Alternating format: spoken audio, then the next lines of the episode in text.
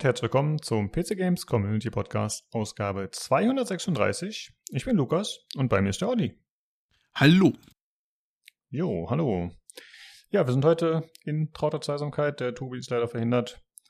Aber das ist natürlich kein Problem. Wir bringen euch auf den neuesten Stand. Und zwar sprechen wir über Sony's State of Play, außerdem über die frischen GTA 6 Leaks und über Call of Duty, über das Modern Warfare 2 Remake, das gezeigte Material und was noch mit Warzone 2.0 so ansteht.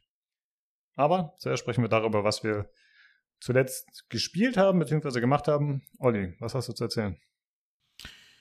Ja, Spielen aus, nicht so aufregend. Ich äh, mache immer noch mein ähm, Saints Row weiter. Äh, Grüße an die Saints Row Entwicklungsabteilung, die ein 2,5 Gigabyte Patch rausgebracht hat und immer noch nicht äh, die Adaptive Trigger dabei fixen konnte. Es muss ein sehr kurioses Problem sein. Wir erinnern uns Adaptive Trigger an, Y-Achse vertauscht auf dem Stick. Ja, es ist anscheinend ein größeres Rätsel für das Entwicklungsteam, warum das so ist. Die sind immer noch deaktiviert, damit keiner da Blödsinn baut.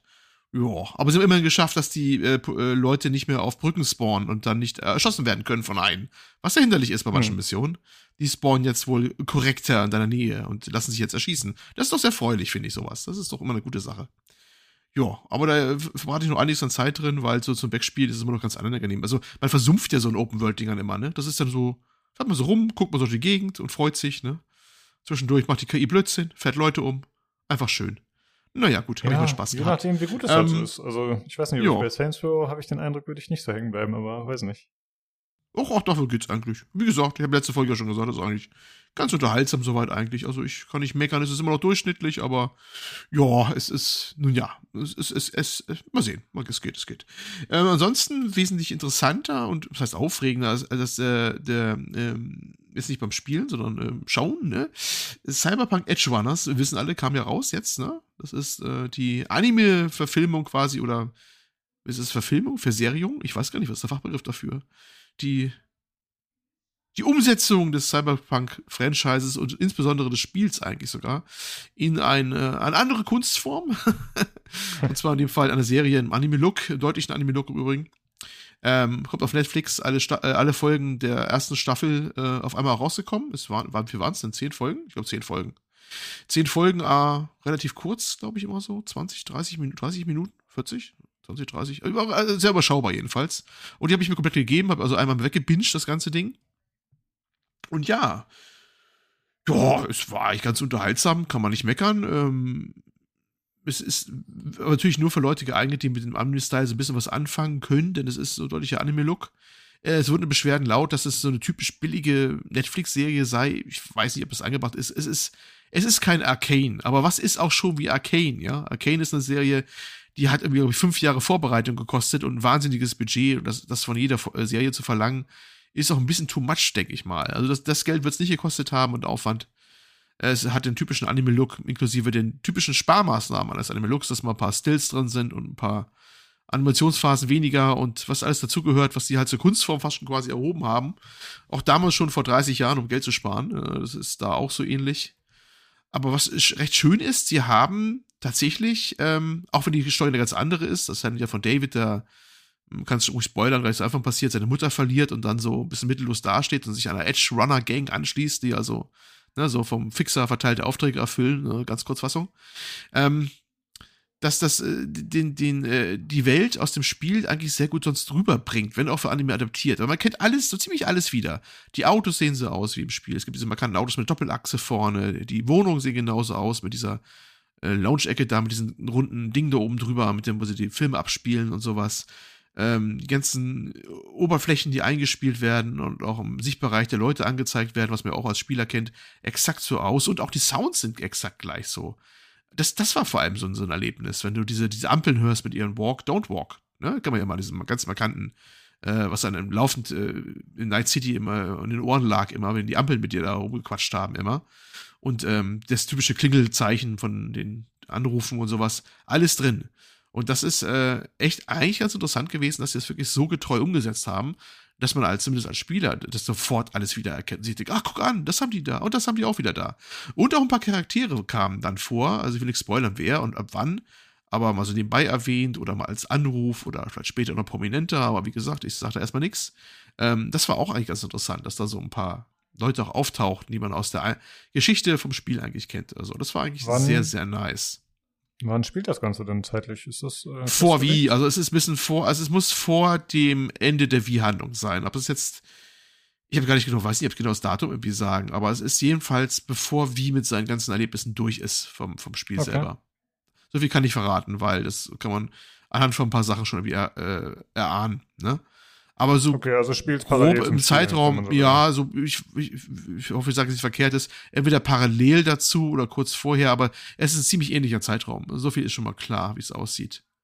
Mhm. Obwohl ich müsste gar nicht, ich müsste gerade überlegen, ob der Arisaka Tower, der da steht, ist das schon der, der in die später in die Luft geflogen ist von Silverhand oder nicht? Weiß ich ehrlich gesagt nicht. Aber es okay, ist zumindest eine Ära. Ja, ja, ja, ja. Genau. Gut, ähm, wie gesagt, aber ja, ich, ich fand es eigentlich ganz solide, aber noch nicht umwerfend, aber man kann das mal geben, weil man muss immer realistische Erwartungen mal haben. Äh, wo es dann aber ein bisschen problematisch wurde, in meinen Augen, äh, ja, mit welcher Synchro man sich das Ganze gibt. Denn, äh, ja, es gibt es im, ich muss sagen, japanischen Original, das ist eigentlich eine japanische Serie. Die haben Japan also das ist eine Auftragsarbeit an einem japanischen Studio. In englischen äh, Vertonung, die ist auch ganz okay. Ja gut, die ist halt, äh, ich weiß nicht, wie japanisch ist, keine Ahnung, mal japanisch ist eingerostet. Ähm, und es gibt eine deutsche, oh Wunder. Und äh, die deutsche, ja, da waren sie so kreativ, ähm, ich weiß gar nicht, welche von den, von den Leuten das noch kennen, wie äh, zu Bud Spencer Zeiten oder die zwei, falls es jemand noch was sagt, die Fernsehserie. Es gab mal eine Zeit, es gab mal eine Zeit, da hat man Filme für Deutschland und Serien so synchronisiert, die hatten mit dem Original fast nichts mehr zu tun.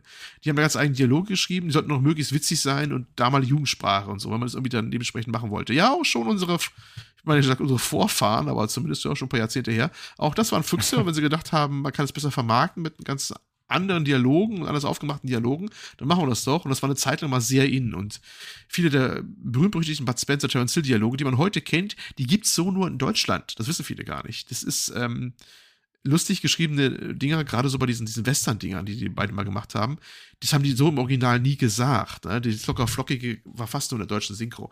Und irgendjemand dachte, das wäre für, für Cyberpunk Edge Runners auch eine ganz, ganz tolle Idee. Warum auch immer. Und deswegen sagen die da am laufenden Band äh, ziemliche Schoten. Und das ist äh, irgendwie sehr irritierend. Ich habe jetzt eine Folge mal so gesehen, hat es mir schon gereicht, äh, so ziemlich äh, ich, ich sag mal so, ich, ich zitiere mal, ist also die GamePro, ich, ich, äh, ich nehme sie da gerne heran, die hat sich die Mühe gemacht, das alles mal aufzuschreiben oder die besten Sachen. Zum Beispiel, ähm, hast du eine Ohrenverschmalzung? Oder fotzt doch die Wand an? Oder schön mit Öl? Oder, also das war, das, die habe ich sogar gesehen, als ein, ein Fixer wegfährt, so mit Scheibe hoch äh, und im Auto weg. Bis später, Peter. Also, ähm, sind euch noch an das Hallöchen Popöchen, ja? Das ist Hallöchen ja, Popöchen der Anime. Ja, das ist ne, also, ja. ja? Abgefahren, ja. Also, keine Ahnung, da haben sich ja einige auf dem Discord schon drüber lustig gemacht, über diese äh, Art der Sprache. Und finde ich sehr, sehr eigenartig, dass sowas heutzutage als Stilmittel ausgewählt wurde. Wie du schon sagst, das wirkt halt ja. sehr äh, in der Vergangenheit verhaftet eigentlich, ne? Noch ein paar, noch ein paar schöne äh, ähm, paar schöne Zitate noch. Machst dir selber, du dämlicher Trockenhobler, Finger in den Po, Mexiko. Also, das ist doch mal was, ja? Puh, ja. Äh, und ich sag's gleich, äh, das sagen die im, naja, was heißt Original, also zumindest in der englischen Variante, sagen sie es nicht im Zweifel auch im japanischen. Das Ding ist schon relativ ernst, muss man wissen. Das ist keine, das ist keine Comedy. Im Gegenteil, es ist eher ein Drama und äh, es ist hyper-violent, wird es auch äh, beschrieben. Das stimmt auch. Also da werden Leute zerspretzt in alle Richtungen oder der Kopf weggeschossen. Und wenn der Kopf weggeschossen wird, dann nicht so schön sauber, dass er einfach nur wegpoppt ab Schulterhöhe, sondern bleibt so schön der Unterkiefer noch stehen, so richtig so horrormäßig, ne? Und der Saft spritzt in alle Richtungen. Äh, das ist eigentlich nicht das, wo man so das so als äh, Zwölfjährige äh, so äh, anvisiert oder sowas. Das ist eine Serie eigentlich schon eher, das heißt für eher, es ist eine Serie für eher Erwachsene, ne? Und das passt so überhaupt nicht, finde ich, was die da machen. Also gut, wenn einer Spaß dran hat und meint, das ist unfreiwillig komisch oder so, dann gerne die deutsche Synchro gucken. Von den Sprechern her, da haben es auch einige beschwert, aber ich finde, die passen schon wieder durchaus. Das sind so typische Anime-Sprecher. Die machen aber andere Animes vertont. Also die sind ähm, nicht ganz unbekannt in dieser, dieser Subgenre in Deutschland. Ähm, obwohl das auch eher dann Film auch für Jugendliche sind oder meine Serien für Jugendliche sind, aber die Stimmen kennt man schon. Also ich habe nicht mal jetzt unbedingt die Namen im Kopf, aber der, der, der David spricht, da habe ich schon definitiv ein paar Mal irgendwo gehört. Aber die, die, was die da sagen müssen, ja, ich weiß auch nicht warum, wie du sagst. Äh, ich könnte mir vorstellen, dass sie diesen Edge Runner Slang, den es ja auch gibt mit dem äh, Chumba oder Chumba, wie das da hieß, ne, und so, nicht so mhm. übersetzen konnten oder wollten. Und sie dachten, wir machen was anderes Cooles, aber das ist weit von weg. Ja, also, keine Ahnung. Also, ähm, ja, das ist etwas sehr, sehr seltsames Ganze, die Entscheidung so zu machen ich persönlich würde sagen, wenn ihr des Englischen ausreichend mächtig seid und das in der Stimmung erleben wollt, wie es eigentlich gedacht ist, mit seiner äh, doch eher ernsteren Stimmung und Drama und was da noch alles kommt, ähm, ja, dann eher auf Englisch hören. Oder wenn ihr Japanisch könnt, mit Japanisch, ne? Also, jeweils ist das, glaube ich, die authentische Erfahrung, sagen wir mal so. Ja, ich ansonsten, äh, ja, war ganz unterhaltsam, ne? Ja, eine Idee hatte ich gerade noch, und zwar basiert das Ganze ja auf dem Tabletop von Mike Pondsmith oder Pen and Paper, ich weiß gar nicht mehr genau. Und das ist ja eigentlich in den 80ern schon rausgekommen und es ist ja auch als irgendwie Retro Cyberpunk oder so teilweise betitelt, weil es halt eben nicht so richtig hypermodern ist teilweise von den, keine Ahnung, Fahrzeugen, die eben noch mit Reifen fahren oder von irgendwelchen Monitoren, die eigentlich viel zu groß sind und so. Und vielleicht hat man versucht, sich an der damaligen Sprache auch ein bisschen zu orientieren, sozusagen. Ja, das Aber kann natürlich sein. Ja. Trotz, auch doch dann ist es immer noch Wirt. also, ich weiß ja nicht. Also, das, äh, ja, ja, also, ob das auch klar, äh, versteht das einer, dass du dich in 80er Jahre Jugendsprache, wenn das denn so ist, äh, orientieren willst? Das könnte zwar so sein, ein paar würde ich vielleicht tatsächlich so in meine Ju ganze frühe Jugend einordnen, aber ja, ich weiß nicht, ob wir sowas ein, wie ja. Fotz doch die Wand an früher gesagt haben. Ich meine, der Erinnerung ist gerade etwas spotty. Also, ähm, nun ja, es ist sehr eigenwillig. Ähm, ja, es gibt übrigens eine Staffel. Ich weiß nicht, ob davon jemals eine zweite kommen wird. Ich, ich sag mal so, das Studio ist wohl bekannt dafür, dass es nie eine Fortsetzung macht. Die haben wohl noch nie eine gemacht von irgendwas. Das machen die wohl einfach nicht. Aber hm, weiß man nicht, ob es ein Bund ist. Aber von der Handlung her, ich will nichts verraten, aber ich sage mal so, das Ding wäre eigentlich schon wirklich ähm, durchaus jetzt so abgeschlossen. Das, äh, ja. Die zweite Staffel müsste irgendwie ganz anders aufgesetzt sein. So viel kann ich verraten. Ähm, mhm. Und deswegen kann gut sein, dass es bei dem einen bleibt. Also bisher, offizielle Antwort war auch bisher, es sei noch momentan, momentan keine weitere geplant. Also ja, und da es eh mit dem, fraglich ist, wie es mit dem Cyberpunk-Franchise und äh, CD Projekt Red weitergeht, die übrigens Executive Producer, äh, Executive Producer hier waren. Also sie waren da wirklich auch beteiligt wohl an der Produktion der Serie, Überaufsicht und sowas. Ähm, wie groß der Wille da noch ist, was zu machen, erstmal ist eine andere Frage. Ne? Wir wissen ja, dass sie irgendwie so nur noch ein DLC und so da irgendwie auch erstmal raus wollen, gefühlt erstmal aus der Nummer wieder. Also würde ich da jetzt auch nicht erwarten, unbedingt, dass es jetzt noch großartig erstmal weitergeht. Vielleicht war das so eine einmalige Geschichte. Aber muss ja auch keinen Aufwand, das trotzdem noch mal zu gucken. Man kann sich schon mal geben, sag ich mal so. Man darf aber keine Wunderwerke erwarten. Ja. Äh, klingt jetzt nicht nach einer klaren Empfehlung. Auch abseits von der Synchro. Oder habe ich das jetzt ein bisschen falsch verstanden? Würde ich sagen. Ja, Was, doch, sollte man sich anschauen. Das heißt, also ich sag mal so, ich weiß nicht, ob das einer so mag, der noch nie das Spiel hatte. Es zieht halt viel Freude für mich raus, dass ich so viele Sachen wiedererkenne auch. Und dann die Umsetzung gucken kann, wie das in Anime umgesetzt worden ist, ne? Weil das halt von vorne bis hinten so äh, mit der Ästhetik des Spiels auch spielt. Ja? Hm, Und das ist, ja. das war dann schon sehr interessant. Ob es jemand anders so gerne mag, weiß ich nicht, ob ich das empfehlen würde unbedingt. Der Rest der Geschichte ist so eine, ja, ist jetzt auch nicht so weltbewegend, es ist halt so eine typische Geschichte, die man im Umfeld erwarten würde. Und die, die, wie ich schon sagte, die, die Animationsqualität ist halt so ein typischer Anime mit durchschnittlichem Budget maximal, ne? Das hm. ist zwar auch so ein ganz eigener Look, aber man darf halt nicht so was Herausragendes erwarten, wie jetzt ein, auch wenn es deutlich anders ist, wie so ein ultra aufwendiges Arcane oder bei äh, Disney Plus ja so ein What If Marvel oder so die wesentlich, wesentlich aufwendiger von der Produktionsqualität sind. Ne? Das darf man halt nicht erwarten. Jo, ja, deswegen. Also, Liebhaber schauen Probe oder so, ne? ja gut, der Freezer hat ja äh, auf dem Discord schon den Sauerlandböll drauf angesetzt, dass er sich das mal anschauen soll, als jemand, der das Spiel noch nicht gespielt hat und mal Feedback geben soll. Mal gucken, vielleicht macht das ja noch. Dann hätten wir vielleicht mal eine Rückmeldung dazu. Ähm, ich hatte noch nachgeschaut, wann das Ganze spielt. Das ist 2076. Also ein Jahr vor ah, ja. Cyberpunk. Ja, das kann hinkommen, ja.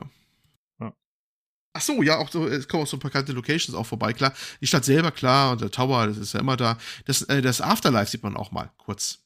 Ich glaube, ich habe ja, auch ja. unsere ähm, Wirtin, nee, Bar Barkeeperin kurz mal gesehen, ähm, so von der Ferne im Hintergrund, die ja auch äh, Spiele in der Nebenhandlung eine Rolle spielt, ne? Also mhm. das Afterlife ist da auch so ein, zwei Mal zu sehen, glaube ich, ja. Auch mit, in, mit inneren Bereich und so.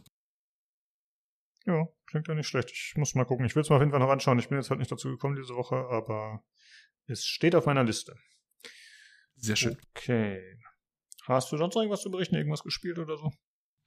Nö, nö, erstmal sonst erstmal nichts, denke ich mal. Lass uns dabei bewenden. Alles klar. Äh, ich habe auch nicht groß was zu berichten. Ich habe nur ein bisschen Dead Cells und ein bisschen Splitgate gespielt, aber gut, das haben wir geschafft. Ähm, eine Sache ist mir noch eingefallen, das habe ich äh, anfangs vergessen, das wäre eigentlich, hätten wir das zu Anfang besprechen sollen, und zwar äh, geht es um den Discord-Server und wie da aktuell ein bisschen Umstrukturierung stattfindet oder geplant ist. Äh, es gibt jetzt seit einiger Zeit dieses äh, sogenannte Forum-Channel-Feature in Discord. Und wir planen, das mal auszuprobieren für vereinzelte Channel. Dafür haben wir schon den Discord-Server zu einem Community-Server umgewandelt. Das ist eigentlich relativ konsequenzlos. Ähm, das ist halt einfach nur mit ein paar Regeln versehen. Aber für die User, die schon da sind, macht es gar keinen Unterschied. Und für die, die neu dazukommen, wird es, soweit ich das sehe, auch keinen Unterschied machen, so wie ich es eingestellt habe.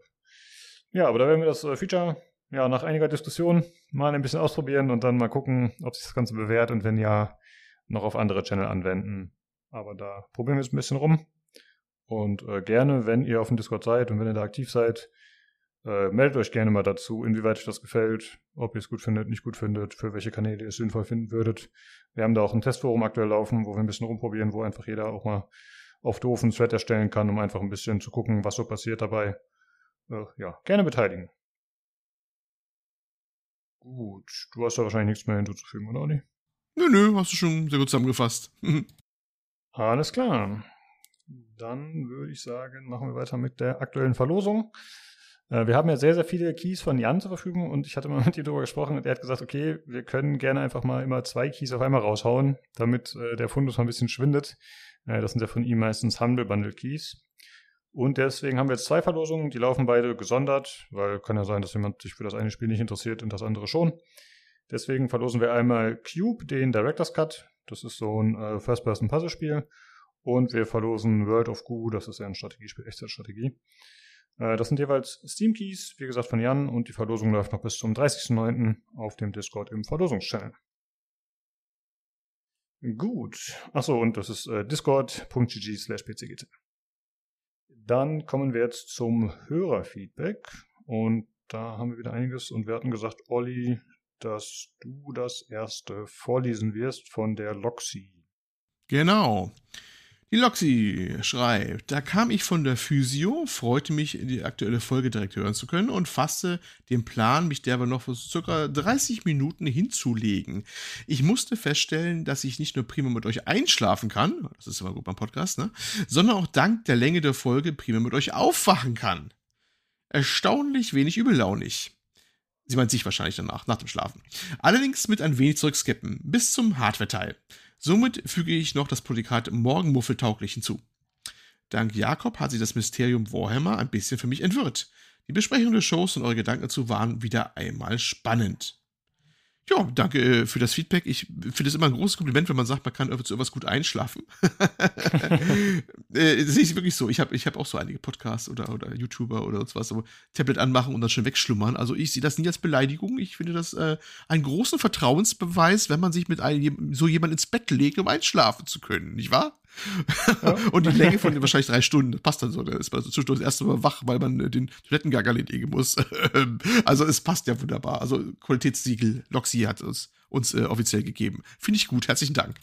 Genau, das freut uns, ja. Ja, die Folge ist jetzt mal wieder ein bisschen ausgeartet, ne? Ich äh, würde mir ja. schon wünschen, dass wir manchmal es wieder ein bisschen hinkriegen würden, wieder kürzere Folgen zu machen. Aber das liegt dann wahrscheinlich eher bei mir, dass ich da in der Planung einfach mal auch ein paar Themen rausstreiche, so wie wir es heute gemacht haben. Ja. Ja, mal sehen. Heute wird es dann nur vier Stunden. ja, genau. Ja, vielen Dank, Loxi. Dann lese ich mal das nächste vor. Und zwar haben wir Feedback von Marcel zu Folge 235. Erstmal wieder danke für den gelungenen Podcast. War wieder sehr super, euch zuzuhören und Jakobs Ausführungen über Total War Warhammer zu hören. Ist zwar nicht mein Game, aber es hört sich trotzdem spannend ein. Beim Assassin's Creed Teil wollte ich die ganze Zeit reinrufen und mitdiskutieren. Ich würde noch mal ein paar Themen aus dem Podcast aufgreifen. Lukas Frage zu Mobile Games. Für mich ist das völlig uninteressant, aber ich teile Ollis Meinung, dass es viele Menschen gibt, die sich so etwas wünschen. Man darf halt nicht immer von sich ausgehen. hey, was soll der Diss? äh, dann schreibt er, äh, Lukas hatte im Podcast wegen Disney gefragt. Ich spiele zwar liebend gerne Kingdom Hearts, das war also richtig, aber als Fan von Disney würde ich mich nicht bezeichnen. Ich mag zwar die Filme, vor allem die alten, aber viel mehr auch nicht. Und da kann ich kurz vorgreifen, denn da hatte sich der Martin später gemeldet. Und er hatte nämlich geschrieben, der große Disney-Fan ist übrigens Sven, äh, der bei Three Kingdoms zum Beispiel beim Podcast dabei war. Äh, er berichtet in einer Folge von seinem Ausflug ins Disneyland Paris. Finde ich auf jeden Fall krass, dass er sich daran erinnert hat. Hätte ich jetzt nicht mehr auf dem Schirm gehabt, aber sehr gut, ja. Okay, dann zurück zu Marcel. Und zwar schreibt er noch zur Ubisoft Forward und Assassin's Creed. Ich fand die Ubisoft Forward nicht so schlecht. Es war zwar etwas in die Länge gezogen, aber ich habe mich nicht gelangweilt. Zu dem Ablesen auf dem Projektor, ich glaube dadurch, dass nur wenige englische Muttersprachler dabei waren, ist das nötig. Manche Mitarbeiter hat man trotz des Ablesens kaum verstanden. Bei den Codenamen der Assassin's Creed Spiele hatte ich das so verstanden, dass dies auch die Spielenamen der Games, der Games sein sollten. Das würde auch in die Idee von Infinity passen. Du hast verschiedene Szenarios, die du erledigen musst und jedes hat einen eigenen Codenamen. Bestes Zitat von Tobi. Hexenverbrennung ist ja auch etwas, was nicht besonders angenehm ist. ja, hat er recht. und er schreibt noch, äh, Tobi, ich habe diesmal versucht, kurze Sätze zu schreiben. Ja, vielen Dank dafür. Und äh, ja, das klingt auf jeden Fall nach einer sinnvollen Idee, ne? dass es in Infinity über die Codenamen so eingewebt werden würde. Könnte man sich schon vorstellen, oder Olli? Ja, durchaus. Ne? Das ist ja so auch ein Szenario, was wir uns schon überlegt hatten. Ähm, dass das so eine, eine Hub-Geschichte ist und sich dann so verteilt und überhaupt. Ne? Es passt schon ins Gesamtbild rein irgendwie, ja. Ja. Ja, mal schauen, ist ja noch ein bisschen Zeit, bis wir es erfahren werden, aber dann gucken wir mal. Ähm, ja, ansonsten freut uns, dass es dir gefallen hat und dass auch Jakob äh, dir als Gast gefallen hat. Der ist ja mittlerweile echt schon öfter dabei gewesen. Der ist ja schon recht regelmäßig fast dabei. Okay, dann äh, auch an dich. Danke fürs Feedback. Und dann kommen wir zu dem letzten Feedback, zum dritten, und zwar von Martin. Jo, der Martin mal wieder. Äh, schreibt, Prinz Malikit wäre stolz auf Strauchritter, Klammern Jakob, und Morati würde ihm sicher lüsterne Blicke zuwerfen. Ich nehme mal an, das sind wieder irgendwas für die Warhammer Guys, ne? Ich verstehe nur Bahnhof, aber ihr macht das schon. So, ähm, Immortal Empires ist schlicht der Traum für Warhammer Fantasy Fans. In zehn Jahren als Steam-Kunde habe ich äh, übrigens nie ein Spiel zum Vollpreis gekauft. Doch bei Total War Warhammer 3 kriegt meine Impulskontrolle nervöse Zuckungen. Ja, und dann macht er gleich weiter mit den Hörerfragen, gleich passend dazu. Äh, Hörerfragen an das Panel und die Community. Ähm, erstens, was ist das teuerste Spiel oder Reihe inklusive DLCs, das ihr je gekauft habt? Habt ihr einen No-Brainer-Preis bzw. Rabatt? Ja, Lukas, leg mal los. Also, mein teuerstes Spiel ist ja berühmt berüchtigt Dota 2, was daran liegt, dass die DLCs irgendwelche Skins waren. Also, es ist, das Free-to-Play-Spiel ist gleichzeitig auch das teuerste, das ich besitze, sozusagen. Aber haben die alles richtig gemacht, ne? Die haben alles richtig gemacht beim Design dieses Spiels. Ja, Gacha, vom Feinsten, genau. Äh, das waren so 500 Euro, glaube ich, ungefähr. Alter, okay. Ja, das hat sich äh, tatsächlich ist das ein bisschen außer Kontrolle geraten, relativ schnell. Nachdem dann diese initiale Grenze überschritten war, überhaupt was zu kaufen. So wie es halt ja auch erwiesenermaßen ist. Ne? Also, äh, wenn dann einmal der Damm gebrochen ist, dann äh, geht's los. Und ja, ich könnte jetzt noch einen Großteil verkaufen über Steam zu einem Bruchteil des Geldes, aber ich bin zu faul. Deswegen bleibt das jetzt für immer in meinem Konto oder aus Nostalgie, je nachdem, wie man es sieht. Ähm, ansonsten wäre es, glaube ich, tatsächlich Battlefield 2042 die Gold-Edition. Ich weiß hm. ehrlich gesagt nicht mehr genau, was die gekostet hat, aber die lag, glaube ich, über dem Standardpreis von 50, 60 Euro. Und die habe ich gekauft und die war ein Fail und ja, die war zu teuer. Ansonsten No-Brainer-Preis bzw. Rabatt. Also ich nehme an, der meint ein Spiel, wo man dann instant zuschlägt für einen Zehner oder so. Nee, sowas habe ich eigentlich nicht. Also ich, ich bin jetzt auch nicht so einer, der ewig auf Sales wartet. Wenn ich halt ein Spiel sehe, das mich interessiert, von dem ich weiß, dass ich spielen will, dann kaufe ich es in der Regel auch. Also ich kaufe den ja gerne mal über einen Keyseller oder so. Aber ich warte dann nicht lange, bis es äh, irgendwie, ja, günstiger wird. Wie ist es bei dir, Olli? Ja, das ist mal das teuerste Spiel. Gut, dass du jetzt Battlefield angesprochen hast. Ich habe den wollte ich mir sagen, normalerweise habe ich da nichts. Ich habe auch nicht irgendwo mein Geld jetzt versumpft in irgendeinem Gacha-Ding oder so. No. Hm. Ähm, aber ich blicke auch gerade, ich habe gerade mal Origin aufgemacht und ähm, blicke gerade auf eine Battlefield 2042 Gold Edition, ebenfalls, was gerade übrigens hektisch ein Update vorbereitet. Oh, ich hoffe, man bricht jetzt hier das Streaming nicht zusammen. ähm, ich wusste gar nicht, dass ein Update anstand. Oh ja, ja, es wird bestimmt wieder so ein fetter Riesen-Update, wie die es immer machen. Na, mal sehen. Äh, und das ist wahrscheinlich auch mit meinen teuersten Dinger. Da habe ich mehrere Battlefield-Spiele, nämlich die ich meistens in großen Varianten gekauft habe. Aber zumindest das Vierer habe ich in groß gekauft. Aber das war ja auch noch gut. Na gut, nach ein Jahr war es gut. Nachdem es dann Heilige Patch hatten. Das war anfangs auch mistig. Haben gerne alle verdrängt. Äh, und das 2042 habe ich auch in die Gold Edition gekauft. Ja, und war jetzt auch nicht so der, der lohnende Kauf, sage ich mal so, ne? Und das war wahrscheinlich schon mal ja. teuersten mit, aber das geht ja alles noch. Wenn ich überlege, dass andere Leute gerüchteweise irgendwie 500 Euro ausgegeben haben wollen für ein Spiel, dann ist das ja alles noch okay. Also so gesehen, passt schon so. Und No-Brainer-Preis, ähm, ja, den Diss einfach so wegsteckt nebenbei übrigens. Ähm, No-Brainer-Preis, ähm, ja, gut, ich habe neulich erzählt, Home, äh, Homeworld, ne, Remastered, Key Dealer, keine 2 Euro, da kann man schon mal zuschlagen.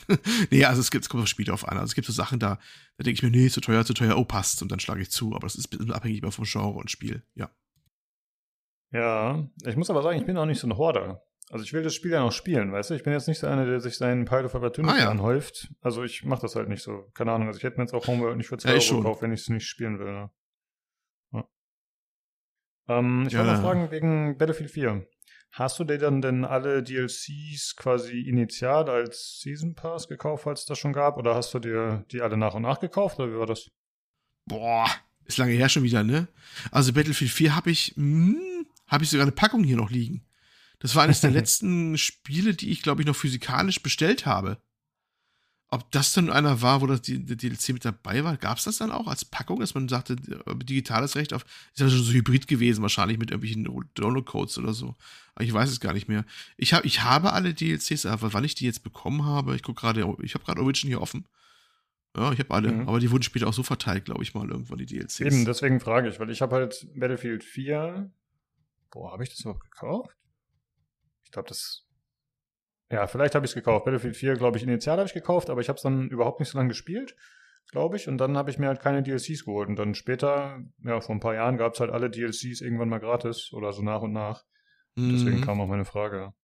Aber es war schon irgendeine teure Ausführung, das weiß ich, weil ich hatte dann die auch die DLCs irgendwie mit dabei und den, den ich damals gespielt habe, der auch. Also das wird schon, wird schon der bessere gewesen sein. das ist wohl sicher. Ja, es gab bei Battlefield 3 zum Beispiel gab es eine Premium Edition. Die hatte ich, das weiß ich noch. Wie es bei der Vierer war, weiß ich jetzt nicht, wie sich das nannte. Müsste ich die Packung jetzt rauskramen, aber ich glaube, die liegt irgendwo im Schrank. ja, irgendwo im Kellerverlies im Schrank. Ja, okay. Dann äh, liest doch mal die nächste Frage vor. Jo, ähm, benutzt ihr manchmal Sheets und Trainer? Trainer, ne, diese auch Sheet-Programme sozusagen. Oder kommt für euch nur der höchste Schwierigkeitsgrad in Frage? Jo, Lukas. Erzähl um. deine Heldentaten. Also früher habe ich auf jeden Fall gerne sowohl Cheats als auch Trainer benutzt. Äh, keine Ahnung, in, gut, okay, jetzt kommt Boomer Talk hier. Äh, Age of Empires 2, Big Daddy oder Photonmann, irgendwelche Cheats, wo er sich dann so Cobra-Autos bauen konnte, die haben sich irgendwie bis heute eingebrannt. Äh, ich glaube, in Diablo 2 habe ich tatsächlich auch gerne anfangs noch mit so einem Editor rumgecheatet, irgendwie. Ja, aber es ist dann halt auch sehr schnell sehr langweilig, ne? Man halt merkt, okay, ja, die Herausforderung ist natürlich weg. Und ich bin auf jeden Fall jemand, der früher ganz gerne auf einfach auch gespielt hat, also auch den Schwierigkeitsgrad einfach runtergedreht hat. Und irgendwie habe ich mir dann von, ich weiß gar nicht, wie ich darauf gekommen bin, aber irgendwie habe ich aufgeschnappt, dass man doch mindestens alles auf normal spielen müsste, weil das ist ja der vorgegebene und richtige Schwierigkeitsgrad, wie die Entwickler es vorgesehen haben. Und seitdem spiele ich eigentlich auch alles auf normal. Es kommt dann selten vor, dass ich mal auf einem höheren Schwierigkeitsgrad oder niedrigen spiele. Was ich halt ganz gerne mag, sind so Modifikatoren im Schwierigkeitsgrad, die dann dafür sorgen, dass man bestimmte Dinge gezielt anpassen kann über eine Checkbox oder so. Das finde ich eigentlich immer ziemlich cool. Aber ich mag dann auch, wenn sich mit dem Schwierigkeitsgrad auch die Belohnung erhöht. Das zum Beispiel finde ich dann ziemlich cool. Äh, wie zum Beispiel jetzt zuletzt bei Across the Obelisk. Ähm, ansonsten mache ich es halt auch ganz gerne, dass ich Spiele modde. Wie XCOM 2 war eigentlich das letzte Spiel, was ich wirklich umfangreich gemoddet habe. Ähm, Cyberpunk auch ein bisschen, aber es war weniger Gameplay-technisch oder weniger Schwierigkeitsgrad-technisch. Und dann mache ich es halt schon, dass ich bestimmte Mods installieren, die dafür sorgen, dass das Spiel ein bisschen leichter wird teilweise aber einfach, weil ich die Mechanik lieber mag. Und ich versuche dann schon, das ein bisschen auszubalancieren, indem ich dann wieder irgendwas anderes hinzufüge, was es ein bisschen schwieriger macht. Also ich versuche da schon so eine gewisse Balance zu halten, aber so richtig kriegt man das natürlich, natürlich nicht hin, wenn man da irgendwie Dutzende Mats drauf kloppt. Ja, so ist es bei mir. Wie ist es bei dir, Olli? Ja, also Schwierigkeitsgrad, äh, achso, und erstmal Sheets oder Trainer, nee, eigentlich eher weniger. Also ich glaube, das letzte Mal, als ich wirklich sowas wie Sheets oder Trainer gesehen und auch nur aktiviert habe, ähm, jetzt kommt richtig Boomer-Talk, äh, das war noch zu Zeiten, da liefen irgendwie noch Cracker-Vorspende auf C64 oder Amiga bei mir vor meinen Augen durch. äh, das ist mal äh, Boomer Talk, ne? Da habe ich vielleicht mal sowas mal aktiviert gehabt äh, bei den äh, Findung der natürlich ähm, Sicherheitskopien, ne, die man da in die Finger bekommen hat und, und auf, ähm, auf Funktionsfähigkeit überprüft hat. Da kann das sein, dass man, dass ich sowas mal aktiviert hatte, aber ansonsten kann ich mir jetzt gar nicht großartig den Sinn, das jemals irgendwie genutzt zu haben. Vor allem nicht in den letzten 10, 15 Jahren. Keine Ahnung. I don't know. Glaube ich eher weniger. Ähm, und Schwierigkeitsgrad als solcher, ehrlich gesagt, mache ich meistens auch mal den Standard mittleren und fertig ist die Laube. Das reicht dann so. Bei manchen hebe ich es leicht an. Ich habe zum Beispiel, als ich so viele von diesen Call of Duty-Dingern nachgeholt habe, in der Single-Kampagne, habe ich den ein bisschen auf mir so schwer gesetzt, weil ich gemerkt habe, auf leicht äh, ne, spielt sie die Schießbude dann wirklich wie von alleine. Und dann habe ich den doch ein bisschen nach oben mhm. gesetzt, das war ein bisschen knackiger. Aber ansonsten reicht mir auch der Standard und dann ist auch gut. Ich bin da auch sehr casual geworden. Jo, wenn ich, wenn ich jemand was anderes war, ich weiß es nicht. Also, ja, also keine Heldentaten hier. Ja, ist äh, ganz witzig, finde ich, wie man sich teilweise noch an so alte Cheats erinnert, wenn man sie genutzt hat, weil ich hatte gesehen, dass der Freezer zum Beispiel geschrieben hat hier, IDDQD heißt der, glaube ich, das ist, glaube ich, der Quake Unverwundbarkeitscheat, wenn ich mich nicht vertue. Und den Konami-Code hat er, glaube ich, noch gepostet. Also ist äh, schon lustig, dass sich solche Sachen einfach so ins Gedächtnis eingebrannt haben, äh, dass man die teilweise nicht vergessen hat. Heutzutage gibt es ja Cheats in dem Sinne eigentlich gar nicht mehr, dass du irgendwo in der Konsole was eingibst und du dann auf einmal unverwundbar bist oder so. Das ist ja eigentlich gar nicht mehr vorgesehen heutzutage, so habe ich das Früher war das ja durchaus ein Ding, mhm. was regelmäßig auftauchte. Ja, ist eher ungewöhnlich geworden, ne? Hängt auch damit zusammen wahrscheinlich, weil viele der, der, der Shooter-Dinger ja auch so Multiplayer-Dinger sind und willst das gerade nicht haben, irgendwas oder so, ne? macht ja irgendwie nur bei, bei Story-basierten Sachen so, so richtig Sinn und vielleicht ist es ein Grund mit, ach, wer weiß. Ist heute einfach auch wie, wie aus der Mode gekommen, ne? Ich glaube auch, dass das teilweise früher so ein bisschen Rücksch, ähm, na, nicht Rückstände, was ist das Wort, das ich suche? Ja, doch, vielleicht Rückstände äh, waren von den Entwicklern, ne, dass sie halt gesagt haben, ich brauche jetzt gerade mal No-Clip, weil ich hier beim Entwickeln mal eben rumfliegen muss frei und so. Und ich glaube, heutzutage bist du halt nicht mehr gezwungen, als Entwickler irgendwelche Cheats einzugeben, sondern du hast da wahrscheinlich auch dann äh, einfach einen Haken, den du setzt oder so. Und dann kannst du halt alles machen, wie du es willst. So. Deswegen vermute ich mal, dass das auch nicht mehr so gebraucht wird in der Form. Ja, coole Fragen auf jeden Fall wieder. Und äh, vielen Dank euch dreien für das Feedback. Dann kommen wir jetzt zum Hardware-Teil.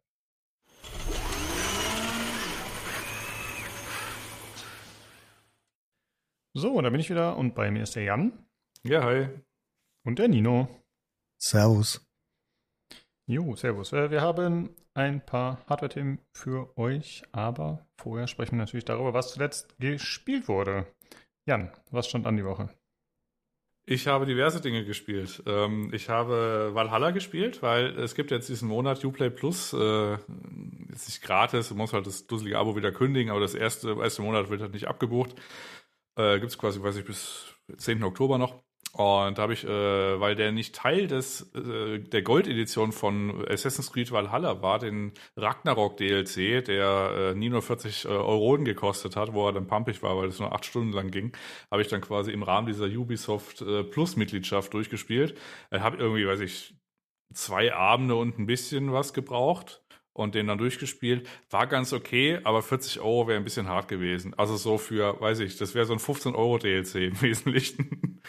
Äh, das ist auch schon wieder Arbeit drin und so. Und das ist auch alles super schön, das Spiel. Aber irgendwie, das, du, du bist dann halt irgendwann durch und dann stehst du da so auf dieser neuen Insel. Also, das ist wieder so ein neues Gebiet. Und denkt man sich, ja, war schon nicht schlecht, aber ähm, ja, also 40 Euro war ein bisschen hart. Und jetzt warte ich halt noch was, ähm, also das DLC-Gedöns, das war wieder in dieser Fantasiewelt, da ist man quasi als der Einäugige rumgelaufen, am Ende hat man irgendeinen Riesen oder irgendwas erschlagen, weiß ich nicht mehr. Auf jeden Fall war dann irgendwie alles gut und äh, irgendwas war befreit. Und jetzt wartet äh, mein Eivor halt noch auf den letzten DLC, der letztens angekündigt wurde. Und äh, den spiele ich dann auch durch und dann kann ich die Akte Valhalla wahrscheinlich für immer schließen. Ja. Also mhm. für kostenlos und dann spielen war es okay. 40 Ansonsten Euro nicht. Hart. Ja. Gut.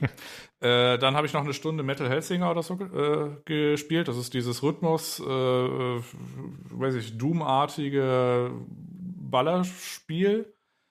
hatte ich am Anfang ein bisschen Probleme, musste dann irgendwie, also ich hatte das zuerst auf, auf der Anlage laufen, die hat irgendwie mehr Delay drin, als ich irgendwie dachte. Und äh, habe dann ständig daneben gehauen, habe ich aber auf die äh, auf das äh, Native Instrument Complete 1, also auf quasi das ähm, die Kopfhörer gewechselt und dann ging's, da war dann wenig mit Latenz. Und dann äh, war es tatsächlich auch einfach, aber sobald da ein bisschen Latenz drin ist, äh, kann man das tatsächlich vergessen, also das ist äh, es kann sehr einfach sein, das Spiel, aber kann auch sehr schwer sein. Aber ich bin weit davon weg, das durchgespielt zu haben. Äh, was ich durchgespielt oh. habe, ist, äh, möchtest du noch was fragen dazu?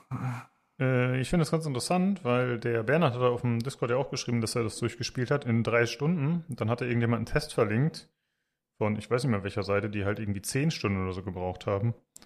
Es könnte natürlich sein, dass da je nach Einstellung, dass da doch äh, ein erheblicher Unterschied in Sachen Schwierigkeit da ist. Ja, aber ein neues Meer ist ja, ja das mag sein. Nettler. Also du machst halt einfach so gefühlt den zehnfachen Schaden, wenn du halt im, also nicht nur gefühlt wahrscheinlich, du machst halt so den zehnfachen Schaden, wenn du halt so in diesem, in diesem richtigen Rhythmus bist und dann, ja, und dein Combo halt hochhaust. Wenn du halt ständig daneben äh, klopfst, dann klopfst du halt daneben und dann siehst du halt auch wirklich kein Land. Also das ist, äh, schon ein Unterschied wie Tag und Nacht. Also das ist mir aber dann aber auch aufgefallen, weil ich meine, irgendwie, ich bin so durch das, durch das Level gelaufen und habe gesagt, was ist denn los? Wieso floaten das nicht so richtig? Und dann habe ich das Audiogerät gewechselt auf was, was offensichtlich weniger Latenz hat und dann ging's. Es gibt auch so eine Anpassung, aber ich möchte es ja auch in Kombination haben zu dem, was ich auf dem Bildschirm sehe. Und äh, das, also du kannst es alles auf Millisekunden anpassen, aber ich hatte jetzt keine Lust, irgendwie rumzufuhrwerken, deswegen habe ich einfach das Audiogerät gewechselt und da ging's. Von daher. Hm. Ja, okay. Äh, was hattest du noch gesagt, Nino? Ja, der Neusmer ist ja auch ein Mettler. Also der wird ja wohl den richtigen Rhythmus treffen, oder? Das kann natürlich sein, dass ihm das da sehr geholfen hat. Ja, das stimmt, ja. Jo. Ich würde sagen, wir haben seine Begabung gefunden. Mhm. Tannenberg und Metal Helsinger. ja. Yeah. Gut, äh, dann habe ich noch Vampire Survivors durchgespielt. Ich bin es, also ich habe es, was ich so, also durchgespielt meine ich, ich habe, äh, es gibt mittlerweile fünf Stages und ich habe bei der fünften Stage habe ich dann quasi das, äh, weiß ich, das heilige Grimoire oder so gefunden und äh, die dann quasi in sowohl mit, mit, also mit allen Modifikationen, also Modifikatoren äh, gespielt, also Hypermodus und wie sie alle heißen. Und äh, ja, war immer noch ganz okay. Also ich habe es jetzt tatsächlich durch. Ich habe jetzt keine Welt mehr, die ich irgendwie bezwingen muss. Und ähm, jetzt habe ich es halt deinstalliert. Aber äh, so ein bisschen wie Loop Hero, äh, die Zeit, ähm, die ich damit verwendet habe, das war, das war sehr schön. Also ähm, ja, konnte ich kaum aufhören. Also immer, wenn ich es gestartet habe, habe ich es dann auch stundenlang gespielt, bis es zu Ende war. Es war dann immer zwei Uhr nachts oder so. Ja, aber jetzt ist es durch. Ich habe die Nadel quasi aus dem Arm gerissen jetzt. Ähm, dann habe ich heute den ganzen Tag, äh, es ist ein regnerischer Sonntag gewesen im Frankenland, habe ich den ganzen Tag Nino Kuni gespielt und äh, habe das Kampfsystem auf Easy gestellt, hatte kurz so mal äh, so drüber nachgedacht, weil es gibt eine Stelle, da ist man noch allein, man hat später so eine Party und dann ist es auch gar nicht mehr so schlimm, das ist wesentlich einfacher. Und es, aber es gibt eine Stelle, da ist man noch allein und muss gegen so einen Boss kämpfen und der vergiftet einen ständig und weiß ich, greift einen an und das Timing ist alles blöd. Und da dachte ich, oh Gott, wie soll das noch werden hier mit den Kämpfen? Aber dann habe ich einen dazu bekommen, jetzt muss ich nur noch A drücken und gewinne die Kämpfe, das ist sehr schön. Äh, und äh, die äh, Welt an sich ist halt krass. Also dieses ganze Studio Ghibli Art Style und die englische Synchro, die ist auch geil. Also es gibt also, du spielst so einen Jungen und äh, du schleichst dich nachts aus dem Haus und äh, testest eine, ja, so eine Seifenkiste irgendwie. Und dann fällst du aber in den Fluss. Und dann springt dir deine Mutter nach und du, die rettet dich, aber dabei verreckt sie weil schwaches Herz oder so. Und dann kommt dann dieser komische Typ aus der Fantasiewelt, also der, äh, der heißt Tröpfchen in Deutsch, oder also ich rede hier gerade von den ersten fünf Minuten, ne? Und, äh, oder halt Drippy auf Englisch, und der hat ja so, ja, so einen irischen Akzent, und der kommt dann so her, oh, Oh, you fucking crybaby. Oh, you, are you whining because the fucking mom is dead? und dann sagt man so, ja, schon. Und dann geht man halt die Fantasiewelt und guckt, ob man die da wiederholt, weil jeder hat so einen Seelenpartner in dieser Fantasiewelt und da muss man quasi den Seelenpartner finden und dann geht's wieder, äh, rettet, versucht man quasi seine Mutti zu retten und das ist die große Motivation. Und ansonsten geht man halt in die Fantasiewelt und kloppt halt Leute tot und äh, baut sich so aus äh, ver, ver, ähm, äh, ja, so eine Art Pokémon-System irgendwie auf, äh, mit äh, Vertrauten, die man dann quasi so in den Kampf schickt geschickt. Äh, ist ganz äh, drollig bisher. Ich habe da jetzt aber auch nur, weiß ich, knapp sieben Stunden drin. Aber heute Das ist allerdings. der erste Teil, ja? Ja, das ist der erste Teil. Der Okay. ist irgendwie Mhm. seit kurzem im Game Pass. Und habe ich mir gedacht, oh, das ist ein Zeichen. äh, Das muss ich jetzt mal starten und irgendwie mal gucken. Ich habe es auch einfach gestellt. Muss mal gucken, ob ich es aber später wieder hochstelle, wenn es mich irgendwie zu sehr langweilt. Aber bisher laufe ich einfach nur durch die Welt, freue mich am Detailreichtum und dem Artstyle und der schönen Synchronisation. Und äh, ich habe da jetzt aber auch keine Lust, mich da irgendwie stundenlang in irgendwelchen Kämpfen zu verbeißen. Ich spiele es wegen der Welt und dem Arzt und was ich gerade gesagt habe und nicht wegen den Kämpfen. Also von daher, mal gucken. Mhm. Ja, vielleicht äh, packt es mich ja, dass ich das äh, irgendwie bis nächste Woche durchmache. Gut, und dann habe ich als letztes habe ich Immortality gespielt. Das ist was äh, hier die, die Nix nochmal irgendwie rezitiert hatte mit irgendwie, weiß ich, ich fick dich ins Paradies. Wir sind NFS, nein, spätestens jetzt sind wir NSFW. Und auf Englisch ist es übrigens oh, fuck me to paradise. nee, fuck me to heaven, Entschuldigung. Äh, das war's. Und ähm, das äh, ist quasi die Aufgabe, dass man, man hat eine Schauspiel, oder die Hintergrundgeschichte ist, man, äh, man muss irgendwie herausfinden, was mit der Schauspielerin passiert ist. Und die Schauspielerin hat drei Filme abgedreht, oder die nie veröffentlicht wurden.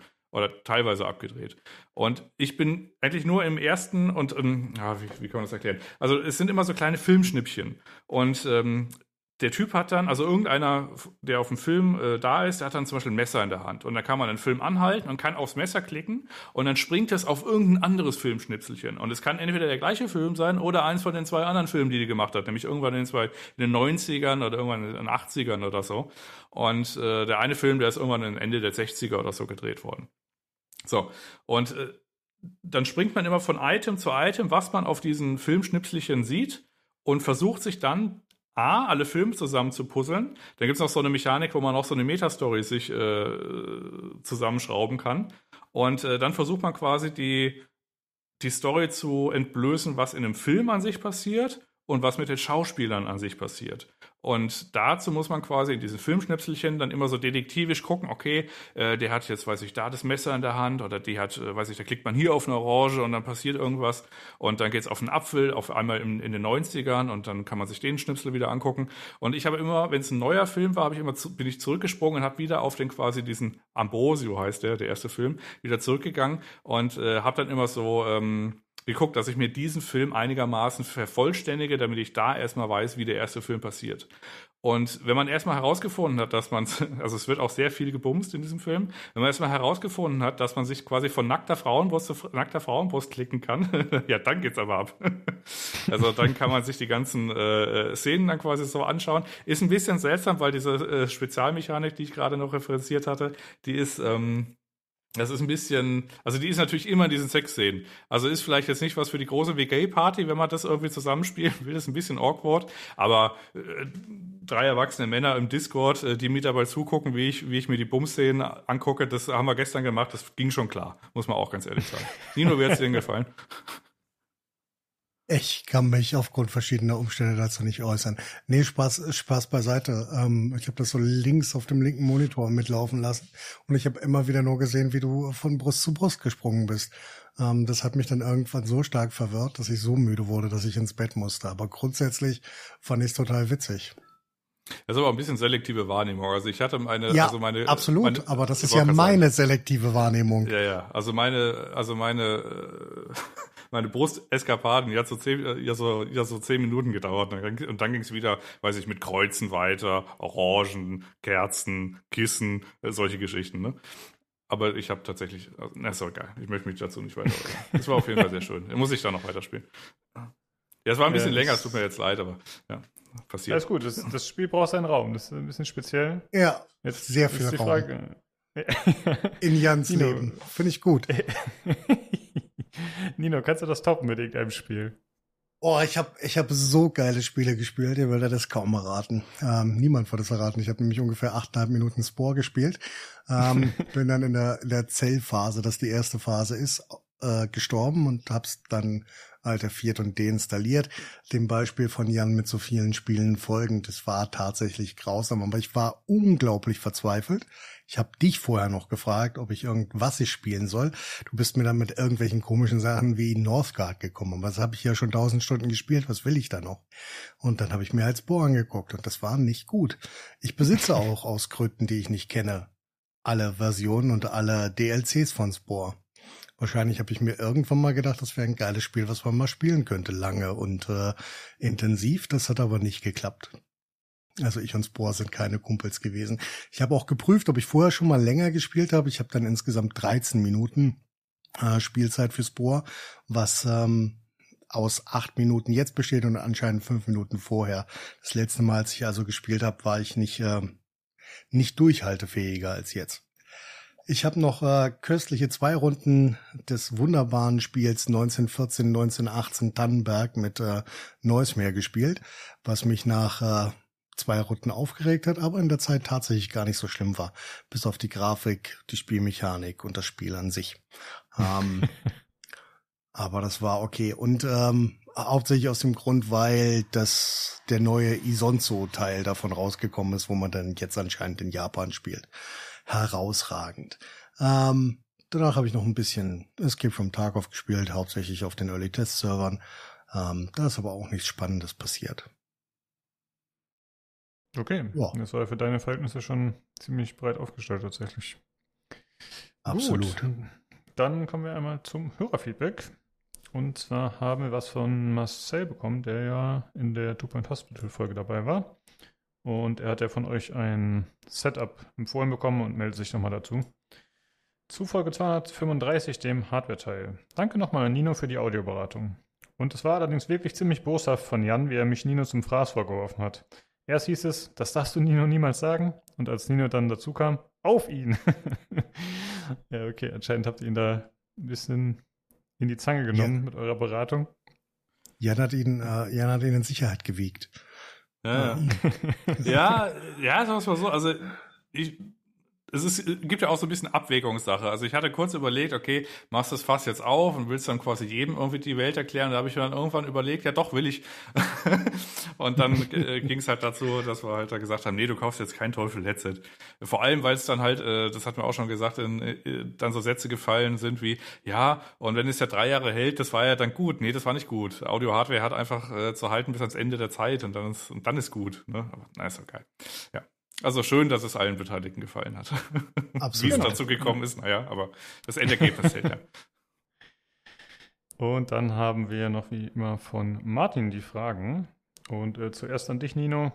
Was ist das teuerste Spiel oder Reihe inklusive DLCs, die du je gekauft hast? Habt, äh, hast du noch einen No-Brainer-Preis bzw. Rabatt?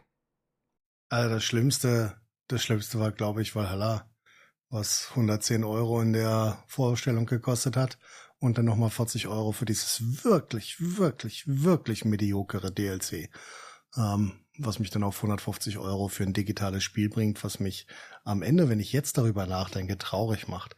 Und wenn ich dann im gleichen Atemzug das vergleiche mit ähm, ähm, Escape from Tarkov, was ich zweieinhalbtausend Stunden gespielt habe, für das ich nur 110 Euro, was schon viel zu viel ist für ein Spiel meiner persönlichen Meinung nach, ausgegeben habe, dann äh, macht mich das noch trauriger. Ja, das ist ein guter Batzen, ja. Was ist es denn bei dir, Jan? Äh, ja, meine Zauberkraft ist ja, dass ich äh, wahllos bin und auch beliebig alte Spiele, also weiß nicht, nicht 20 Jahre alt, aber irgendwie spielen kann. Siehe gerade Nino Kuni oder sowas.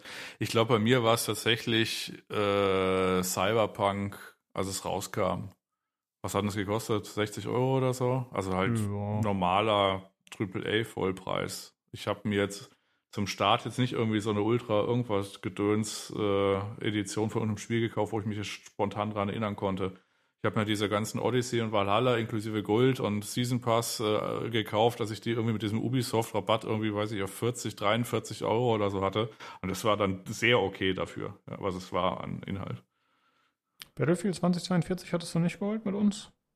Ja, das war ja auch nur 60 Euro oder 50 oder was auch immer. Naja, es gab ja diese Gold-Version, die zumindest einige Ja, die von uns ja gekauft nicht. hatten. Ah, okay. Ja, Ich habe immer nur die schon. Standard, weil ja, ja, ist schon klar, aber ich wusste Ich ja, auch. Äh, ich wusste ja, dass meine Ausdauer eh nicht, äh, eh nicht ausreicht, um da vier Seasons zu machen. Also wenn er hätte, hätte ich halt die erste gemacht und dann war, und dann war okay und die war, glaube ich, in der normalen Version auch schon drin, von daher. Ja, ich glaube, wir hatten nur eine Woche Headstart dadurch. Das war, glaube ich, der Vorteil, den wir dann hatten. Ja, da wir hatte ich ja- eine Woche schon früher aufhören. Da hatte ich ja mein, äh, mein EA-Abo, damit ich ja quasi mit euch großen Jungs mitspielen kann. Aber Ah. gekauft hatte ich mir tatsächlich nur die Billo-Version. Ja. Alles richtig gemacht, sehr gut. Und habt ihr äh, grundsätzlich irgendwie so einen Preis, wo ihr sagt, ach komm, wenn das Spiel jetzt nur einen Zehner kostet, dann nehme ich so oder so mit, scheißegal. Habt ihr da irgendwie so eine Grenze, wo ihr sagt, dann gucke ich gar nicht mehr groß, ob es mich interessiert, sondern ich kaufe es einfach? Hm, nee, nicht Ich hab wirklich. so- also sag, Nino. Ich habe so keine, aber ich bin auch nicht wie, wie Jan, der ähm, Milliarden von Spiele besitzt. Ich besitze halt, glaube ich, 150 auf Steam oder so und bin damit vollkommen glücklich. Also ich spiele und kaufe tatsächlich nur das, was ich spielen und kaufen will oder wenn wir uns gemeinsam entscheiden, irgendwas zu spielen. Ja. Ja. Ja gut, bei mir ist es ein bisschen mehr. Ich habe irgendwie 1500 Titel auf Steam allein und liegt aber primär so an so Sachen. Ich habe einfach seit Jahren habe ich dieses Humble Bundle Choice, wie das mittlerweile hieß. Das hatte ich noch in dem, wie es auch immer davor hieß als Abo. Und äh, das läuft einfach seit Jahren durch und äh, ab und zu sehe ich dann, ist zum Beispiel, weiß ich, die ganze Hitman-Serie, die habe ich auch nicht gekauft, die war irgendwann im Humble Bundle oder, ja, oder, ja, oder so drin. Und äh, daher kommt das meiste. Ansonsten so eine richtige Fackelgrenze, beziehungsweise wenn ich halt was spielen will, dann kaufe ich das. Ich habe da jetzt keine großartigen Hemmungen davor. Ich tendiere aber dazu, tatsächlich ein bisschen late to the party, gerade bei so Singleplayer-Sachen zu sein. Online-Sachen, wo es gerade halt hype, das geht halt nicht. Aber kann auch mal sein, dass ich weiß, ich erst ein Spiel, was 2018 rauskam, auch erst heute irgendwie anfange und dann ist es halt naturgemäß wesentlich günstiger. Ähm, dafür kaufe ich mir dann aber auch alles. also sprich, wenn irgendwie, weiß ich, Humble Bundle irgendwas wieder kommt und irgend so eine Serie, die ich noch nicht habe aus irgendeinem Grund, die mich aber interessiert, dann, dann kaufe ich mir die halt einfach. Drehe ich jetzt Ja. nicht groß am Spendenrad rum, aber das wird dann halt geordert. Mhm. Okay, und dann die zweite Frage auch wieder zuerst an Nino. Benutzt du manchmal Cheats und Trainer oder kommt für dich nur der höchste Schwierigkeitsgrad in Frage? Also ich spiele, wenn ich Spiele spiele, die Schwierigkeitsgrade haben, meistens so, dass es mir Spaß macht und das ist selten der höchste.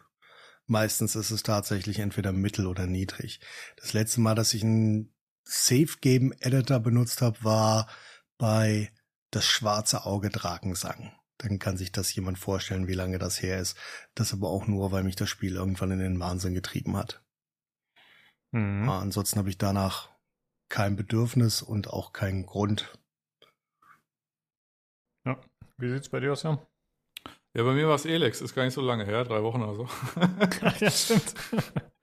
Ähm, ja, also Cheats und Trainer jetzt nicht unbedingt, äh, weil zumindest mal von der von der Funktionsweise von Trainern, äh, da rotiert jede Antivirensoftware. Wenn du da irgendwie anf anfängst, irgendwie, weiß ich, im REM irgendwas vor, äh, vor sich hin zu patchen, also dat, äh, da hast du ja eine böse Zeit. Äh, von daher ist das ein bisschen aus der Zeit gefallen. Was funktioniert, das sind halt so Funktionsmods, die da, wo halt, wo du irgendwelche INI-Dateien oder so irgendwo reinschiebst und dann wird da halt irgendwas dran rumgeschraubt, ist schon eher. Ähm, bei Sekiro hatte ich ja mal äh, die Sekiro The Easy Mod, weil ich es mir halt einfach mal anschauen wollte und ich hatte echt keine Lust auf das Kampfsystem. Und bei Elex war das halt im Grunde das Gleiche. Also ich mach's primär bei Spielen, wo ich halt weiß, das Kampfsystem gefällt mir nicht oder es ist halt scheiße und ich will es mir aber trotzdem einmal ansehen und da einfach so durchfliegen. Und dafür halt, aber ansonsten eigentlich nicht. Ansonsten vom Schwierigkeitsgrad halt, ich fange, das meiste spiele ich auf Mittel. Es sei denn, ich weiß, dass es halt irgendwie schlimm ist, dann stelle ich es halt direkt auf easy. Ja. Okay, dann würde ich sagen, kommen wir zu den Hardware-Themen. Äh, wir hatten gesagt, Jan, du fängst an. Genau. Ich möchte eigentlich nur noch zu, äh, zu Protokoll geben, weil es ja äh, jetzt diverse Spiele eingebaut haben durch Patches. Ähm, also zuvor das sowas wie DLSS und FSR oder wenn sich Intel immer irgendwann dazu, also technisch gesehen hat äh, Shadow of the Tomb Raider drin, das äh, sogenannte I- I- Intel Reconstruction Set. Also das, das heißt, du hast eine Ausgabeauflösung und eine Renderauflösung und die Renderauflösung ist geringer und da hast du quasi Magie. Also die Magie heißt halt DLSS, FSR oder XESS und äh, daraus wird dann quasi ein 4K-Bild wieder aufgebaut, obwohl es in der niedrigen Auflösung gerendert wird und dann hast du natürlich mehr Frames. Und vom optischen Gesamteindruck, ob du jetzt nativ 4K renderst oder irgendwie so auf dem Ultra- oder Quality-Level von einem von den drei genannten und dann auf 4K hochskalierst über diese Technik, ist vom optischen Ausdruck oder äh, was du halt auf dem Bildschirm siehst, im Grunde egal. Und das wollte ich jetzt einfach nur noch mal äh, sagen. Das ist eine sehr schöne Entwicklung, wie ich finde. Also, dass da jetzt diverse Spiele sich auch noch irgendwelche Patches rausgepresst haben. Also, zuletzt habe ich mal in Red Dead Redemption 2 reingeschaut. Die hatten ja DLSS schon vor geraumer Zeit drin. Dann hatten ja Modder, Modder dann FSR da reingemacht. Ich glaube noch in der Version 1. Und jetzt ist es auch tatsächlich in der Version 2 drin. Also mit den, ähm, äh, hier mit den äh, Bewegungsvektoren, äh, dass du jetzt halt auch nicht irgendwie so, also das FSR 1 das war ein bisschen bröselig, aber 2 ist im Grunde von, also gut genug und im Grunde Grunde fast so gleich wie DLSS. Und äh, das ist eine sehr schöne Entwicklung, dass man da so quasi so äh, Spiele hat und dann im Grunde so ein paar FPS geschenkt bekommt. Also du kannst, weiß ich, ein paar Sachen mehr hochstellen oder so. Und äh, das ist äh, sehr schön, dass da jetzt, äh, weiß ich, mehrere Dutzend Spiele es, es mittlerweile gibt, äh, wo es eine von den beiden Techniken tatsächlich irgendwie anzuwählen gibt. Also entweder das proprietäre DLSS von Nvidia oder halt das offene, was halt jede Karte darstellen kann, FSR. Ich hatte zum Beispiel im Valhalla, das ist auch so ein Spiel, wo es reingepatcht wurde, hatte ich oben, HDR funktioniert zwar nicht, weil sonst startet das Spiel nicht, weil das ist eine andere Geschichte, äh, hatte ich tatsächlich HDR ausgemacht, damit ich FSR anmachen konnte. Und äh, das äh, ist immer noch ein sehr schönes Spiel dadurch und dadurch wurde es halt noch schöner, weil es halt noch schärfer war. Ach, es war schön. Also äh, diese Rekonstruktionstechniken, äh, das ist das, was mich eigentlich so an der Technik so in den letzten Jahren schon am meisten begeistert. Also auch mehr als irgendwas, weiß ich, Raytracing oder so. Also dass man da einfach in einer kleineren Auflösung rendern kann und vom Gesamteindruck dann in der Ausgabeauflösung von 4K sieht es nicht komplett scheiße aus und sogar halt sehr gut. Äh, das flasht mich da schon regelmäßig immer noch. Hm. Also ich habe es noch gar nicht so groß genutzt, muss ich sagen, aber ich finde auch cool wie du, dass es halt retroaktiv für Spiel, viele Spiele dann hinzugefügt wird. Das äh, finde ich auch sehr nice. Ja. ja. Gut, und da kann Nino sein Sermon absondern. Absondern, sehr schönes Wort. Sehr nette Überleitung. Ähm, sehr lieb. Ja, ein, eine schlimme Sache erschüttert die Hardware-Welt. Die Foren sind voll. Ähm, jede Hardware-Seite und jeder Hardware-YouTuber, der auch nur irgendwas auf sich hält, spricht darüber. Ähm, EVGA, eine Firma, deren Namen Extreme Video Graphics Adapter bedeutet, hat beschlossen, dass sie in Zukunft nicht mehr mit der Firma Nvidia zusammenarbeiten wird. Ähm, und zwar wurden dazu so im, im ganz ganz großen Verschwörungsstil Jace 2 Sense und Gamers Nexus ähm, also Steve Burke, beide zu Andrew Hahn, das ist der ähm, CEO von EVGA eingeladen und er hat ihnen dann und einem dritten YouTuber ähm, eröffnet, dass sie ähm, Nvidia im Großen und Ganzen doof finden und dass sie das in Zukunft nicht mehr machen werden und zwar mit Nvidia zusammenarbeiten. Das ist in den letzten, das ist zwölf Jahre nicht mehr passiert. Also die letzte der letzte große Grafikkartenhersteller, der das gemacht hat, war äh, XFX. Ähm, damals war Nvidia nicht glücklich darüber, dass XFX auch AMD-Platinen hergestellt hat und hat ihnen dann den Zugang zu Fermi verwehrt. Und dann haben die den Mittelfinger gezogen, und gesagt, okay, dann machen wir das halt nicht mehr für euch, ihr Nasen. Ähm, das ist einmal ein riesiges Problem, zumindest aktuell für die Firma EVGA. Über 80 Prozent deren Revenue kommt über Grafikkarten. Ähm, das bedeutet, ihnen bleiben nur noch 20 Prozent ihres Revenues. Und der ist schon so oder so, zumindest aus meiner Sicht, für ein, ein PCB, für einen Halbleiter, Verwender und Hersteller von ähm, Schaltdiagrammen sehr gering. Ähm, EVGA hatte den Ruf, sehr customer-oriented zu sein, auch wenn sie ein paar Probleme hatten mit der letzten, mit der 3090-Variante, die relativ oft kaputt gegangen sind, waren sie bis vor drei Jahren noch so im Vertrauensverhältnis. Ich weiß nicht, was ich noch an die 2060 KO erinnern kann, die zurückgestufte ähm, ähm, 2080 Ti oder 2080 Chips waren, die wahnsinnig gut in äh, Compute-Leistung waren, ähm, die exklusiv an EVGA verkauft worden sind von Nvidia. Ähm, das ist eigentlich, eigentlich schade. Nichtsdestotrotz ähm, ist es am Ende so, dass die Entscheidung nicht ganz, mit großer Wahrscheinlichkeit nicht ganz ausschließlich damit zusammenhängt, dass Nvidia gemein und fies ist.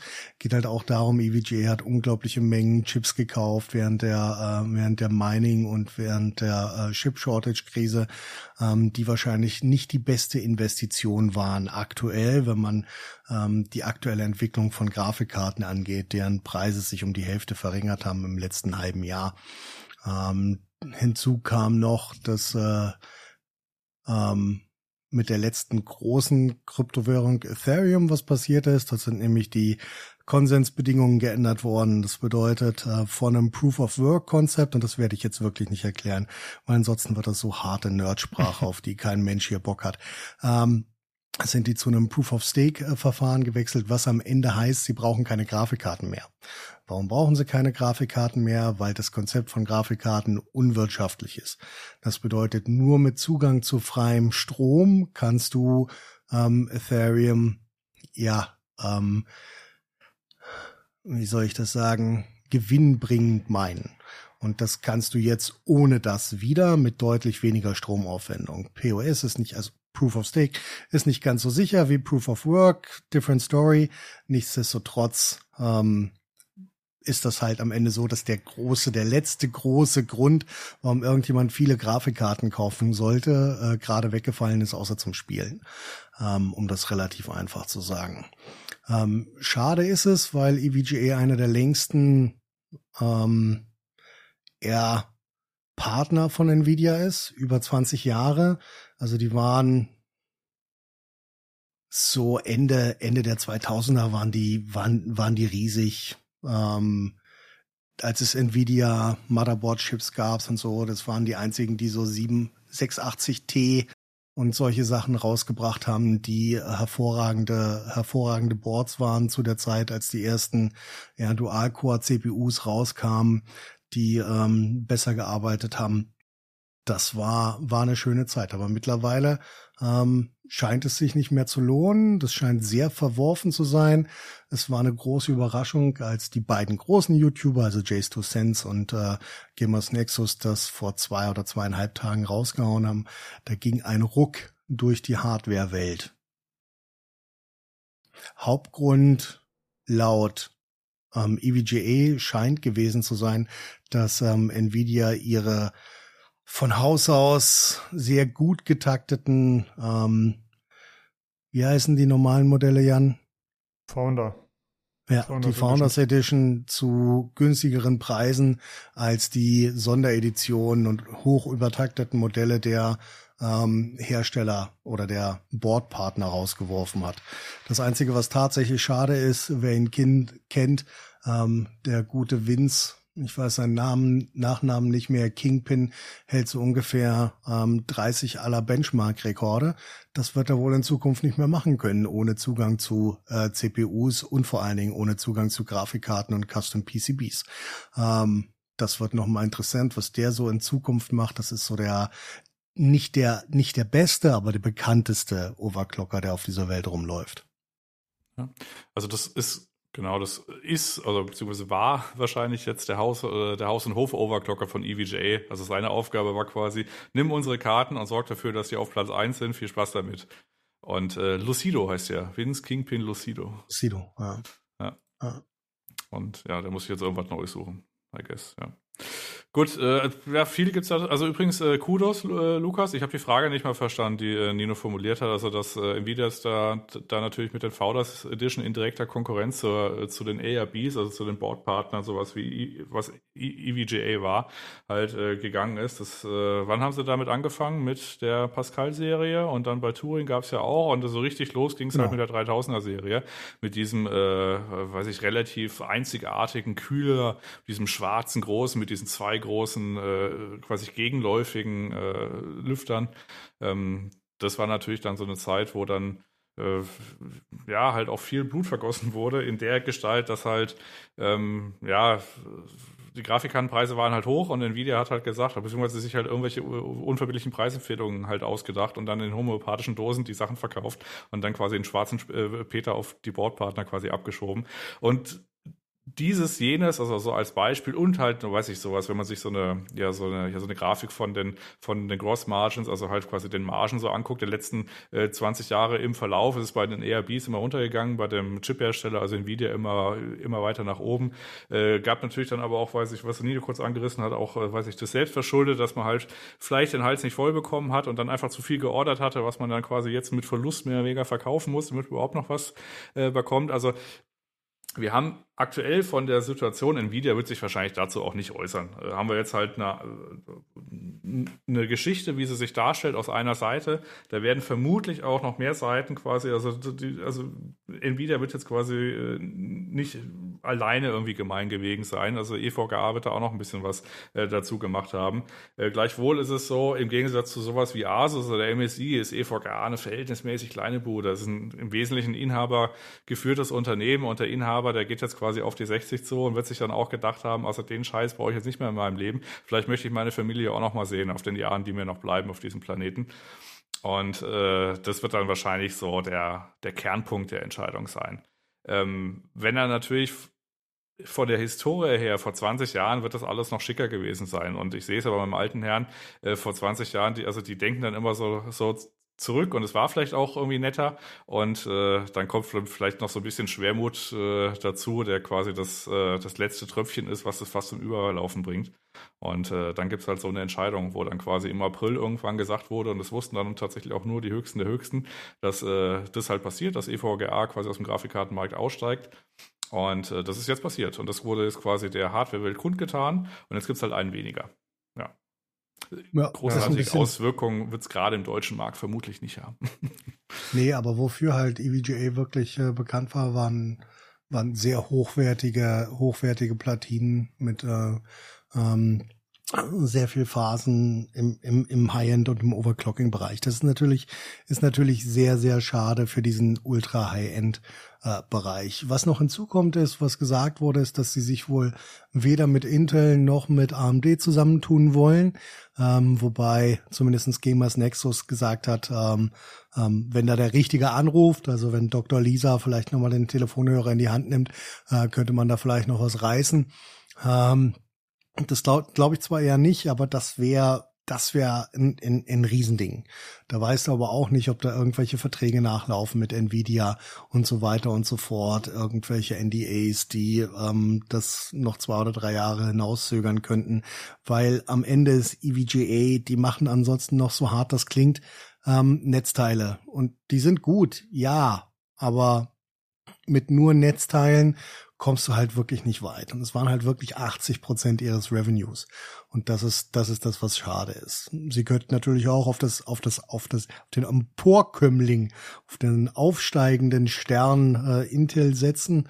Ähm, das wäre auch noch eine Möglichkeit gewesen.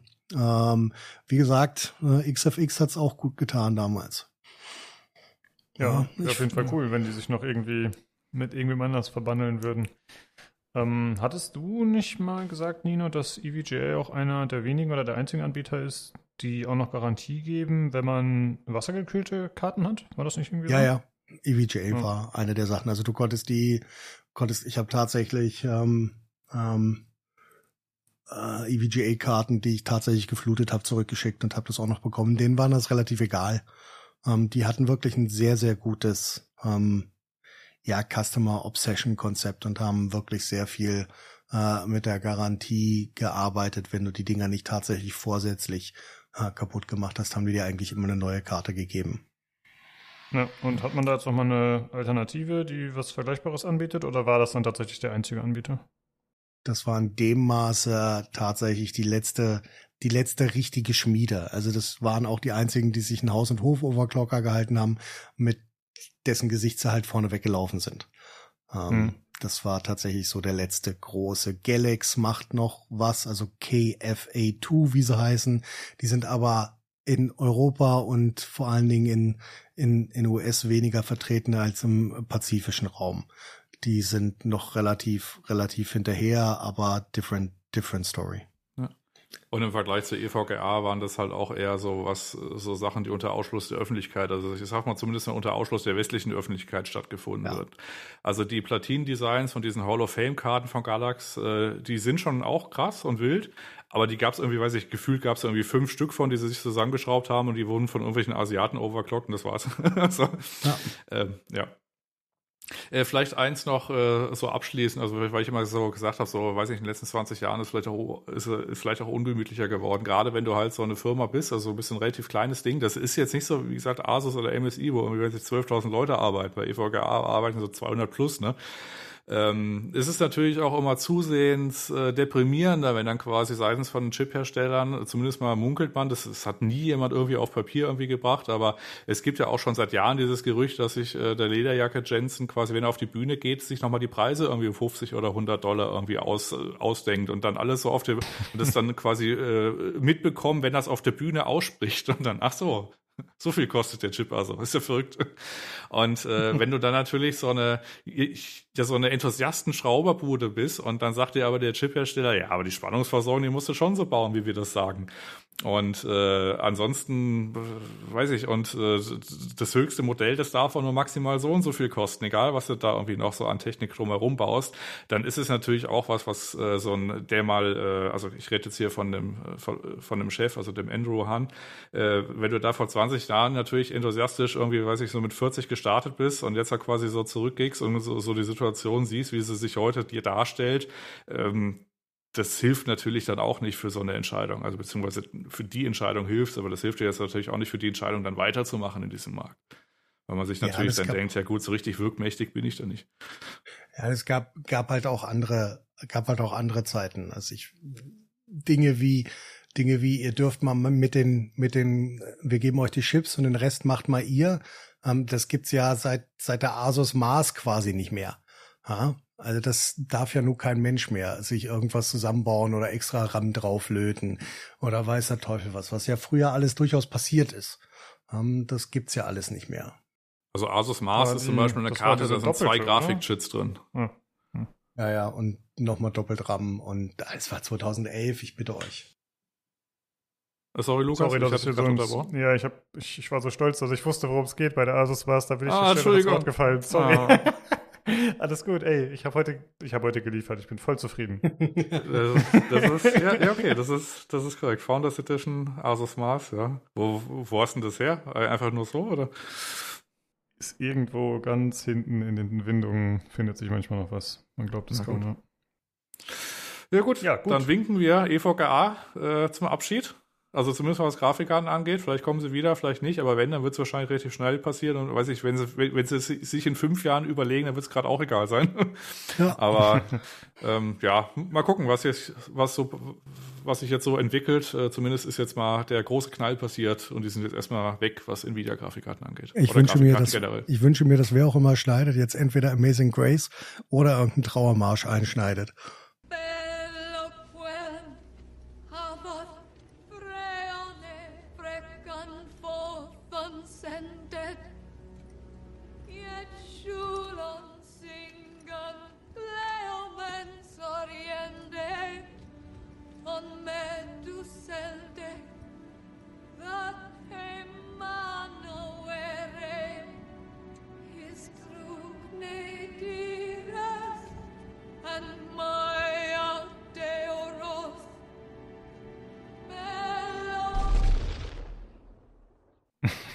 Danke. Genau, ich würde sagen, dann winken wir auch heute zum Abschied und den Rest machen wir dann nächste Woche. Beziehungsweise nächste Woche bin ich nicht da, dann müsst ihr ohne mich, aber ihr kriegt das schnell. Ja, aber okay. Lukas, wenn du nächste Woche nicht da bist, wie sollen wir dann über dein Displayport-Kabel reden? Ah, das müssen wir noch mal eine Woche schieben. Alles Schade. klar. Dann würde ich sagen, macht's gut, Leute. Jo, tschüssi. Reingehauen.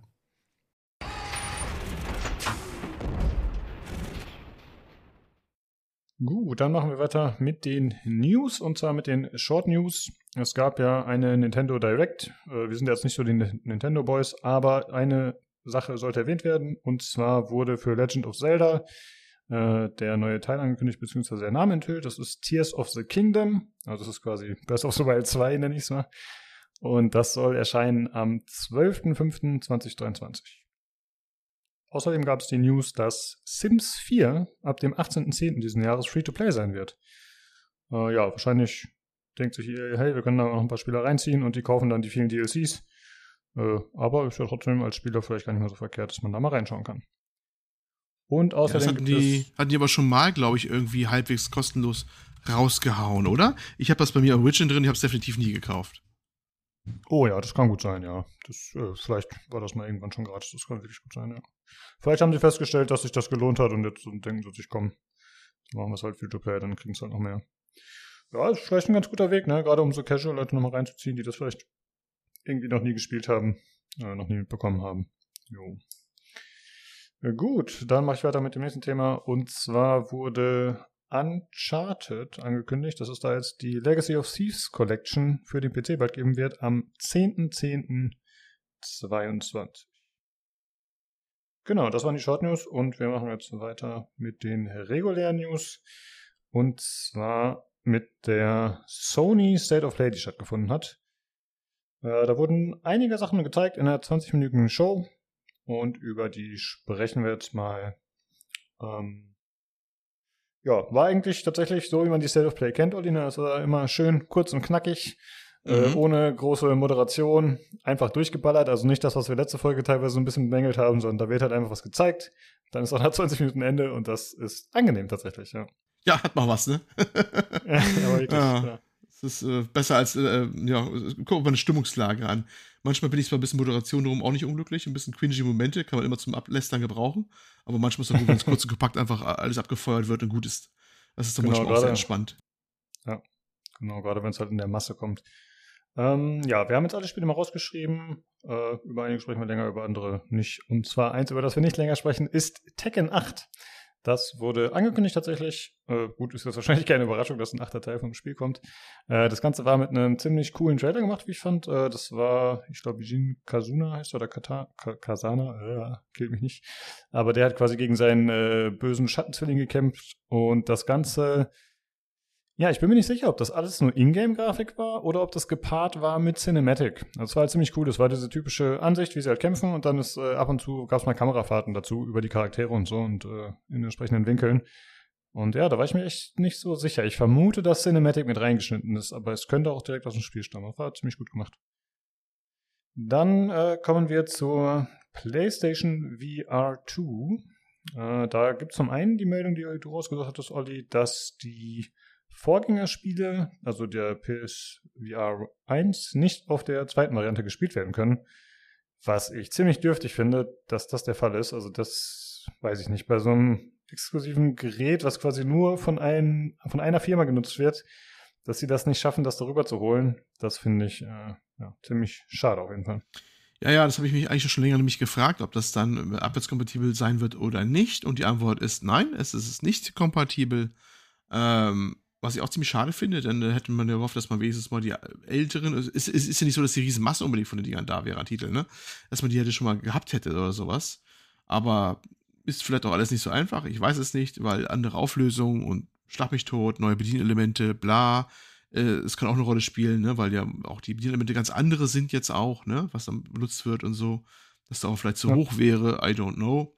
Manche haben auch schon gesagt, kann ich kein Beat Saber mehr spielen, obwohl andere meinten, also so ein Spiel wie Beat Saber wird wahrscheinlich zu 100% nochmal auf die PSVR 2 auch umgesetzt. Man muss gucken, man muss gucken. Ähm, aber ansonsten äh, klang das, was man so von dem Gerät hörte und dieses testen durften, eigentlich sehr gut. Ne? Also, gute also gutes Bild, gute Darstellung, ähm, überhaupt äh, sehr angenehm wohl zu tragen auch und so. Also die Leute waren sehr angetan, was ich so bisher überall in Tests gelesen hatte die das mal in der Hand hatte. Es war wohl irgendwie auch in Deutschland hier irgendwo ein Stand, wo ein paar Journalisten hinkamen. Da die typischen Nasen waren da vor Ort. Auch den Jörg Langer habe ich da irgendwie mal auf irgendeinem Foto gesehen von Gamers Global, der das Ding auf der Nase hatte. Also da wird einiges an Infos in nächster Zeit rausfallen. Und in den USA wurde das Ding, glaube ich, auch präsentiert. Und ja, äh, eigentlich ist das Spannende jetzt so ziemlich, wie der Preis sein wird. Ne?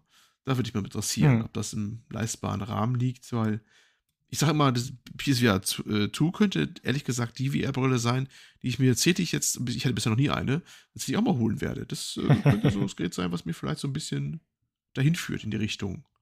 Aber mal schauen, Boah, mal schauen. Ja, genau, ja, wir ab. Ja. Aber ich würde es äh, tatsächlich cool finden, äh, wenn du da quasi jetzt mal als äh, Neuling dann berichten könntest, weil Tobi ist ja doch eher ein Veteran, was das angeht, ja. in dem Bereich. Und das ist ja dann interessant, auch mal eine Meinung von einem zu hören, der es vielleicht noch nie oder selten sowas genutzt hat und dann wirklich mal da einsteigt. Ne? Ja. Das äh, ist ja doch was anderes. Ja, mal schauen. Ja. Es wurde auf jeden Fall angekündigt, dass äh, zwei Spieler kommen werden. Also natürlich mehr als zwei, aber die beiden wurden gezeigt. Und zwar zum einen äh, Star Wars Tales from the Galaxy's Edge, die Enhanced Edition. Äh, also das Spiel gab es schon als VR-Version für den ersten Teil, für die erste Variante und das Ganze wird jetzt noch ein bisschen aufgearbeitet. Das ist halt so ein Ich würde sagen, Abenteuer mit so Shooter-Passagen. Sieht tatsächlich grafisch uff, ziemlich angestaubt aus, aber man ist ja gewöhnt auch, dass VR-Spiele nicht unbedingt immer den grafischen Standards entsprechen, logischerweise. Und das Spiel soll 2023 erscheinen. Und das zweite Spiel, das angekündigt wurde, ist Demio oder Demio. Und zwar hatten wir das auch schon mal im Podcast besprochen, weil das ist noch gar nicht so alt tatsächlich. Das wird jetzt eben auch für die PSVR 2 umgesetzt.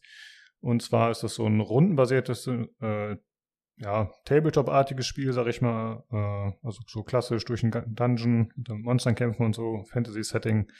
Und das Ganze befindet sich noch in der Entwicklung, ist noch nicht klar, wann es dann final erscheinen wird. Ja, das waren nur die, die neu angekündigt worden sind. Ist, weiterhin äh, kommt ja immer noch das ähm, Call of the Mountain, ne? Horizon Call of the Mountain. Mhm. Und das war das, was die Leute auch äh, nochmal ausgiebig wohl testen konnten. Und da meinten viele, das sieht schon ziemlich geil aus und eigentlich wie ein vollwertiges Spiel von der Grafik her. Also das Ding kann schon was, wenn es äh, soll. Und ähm, ja.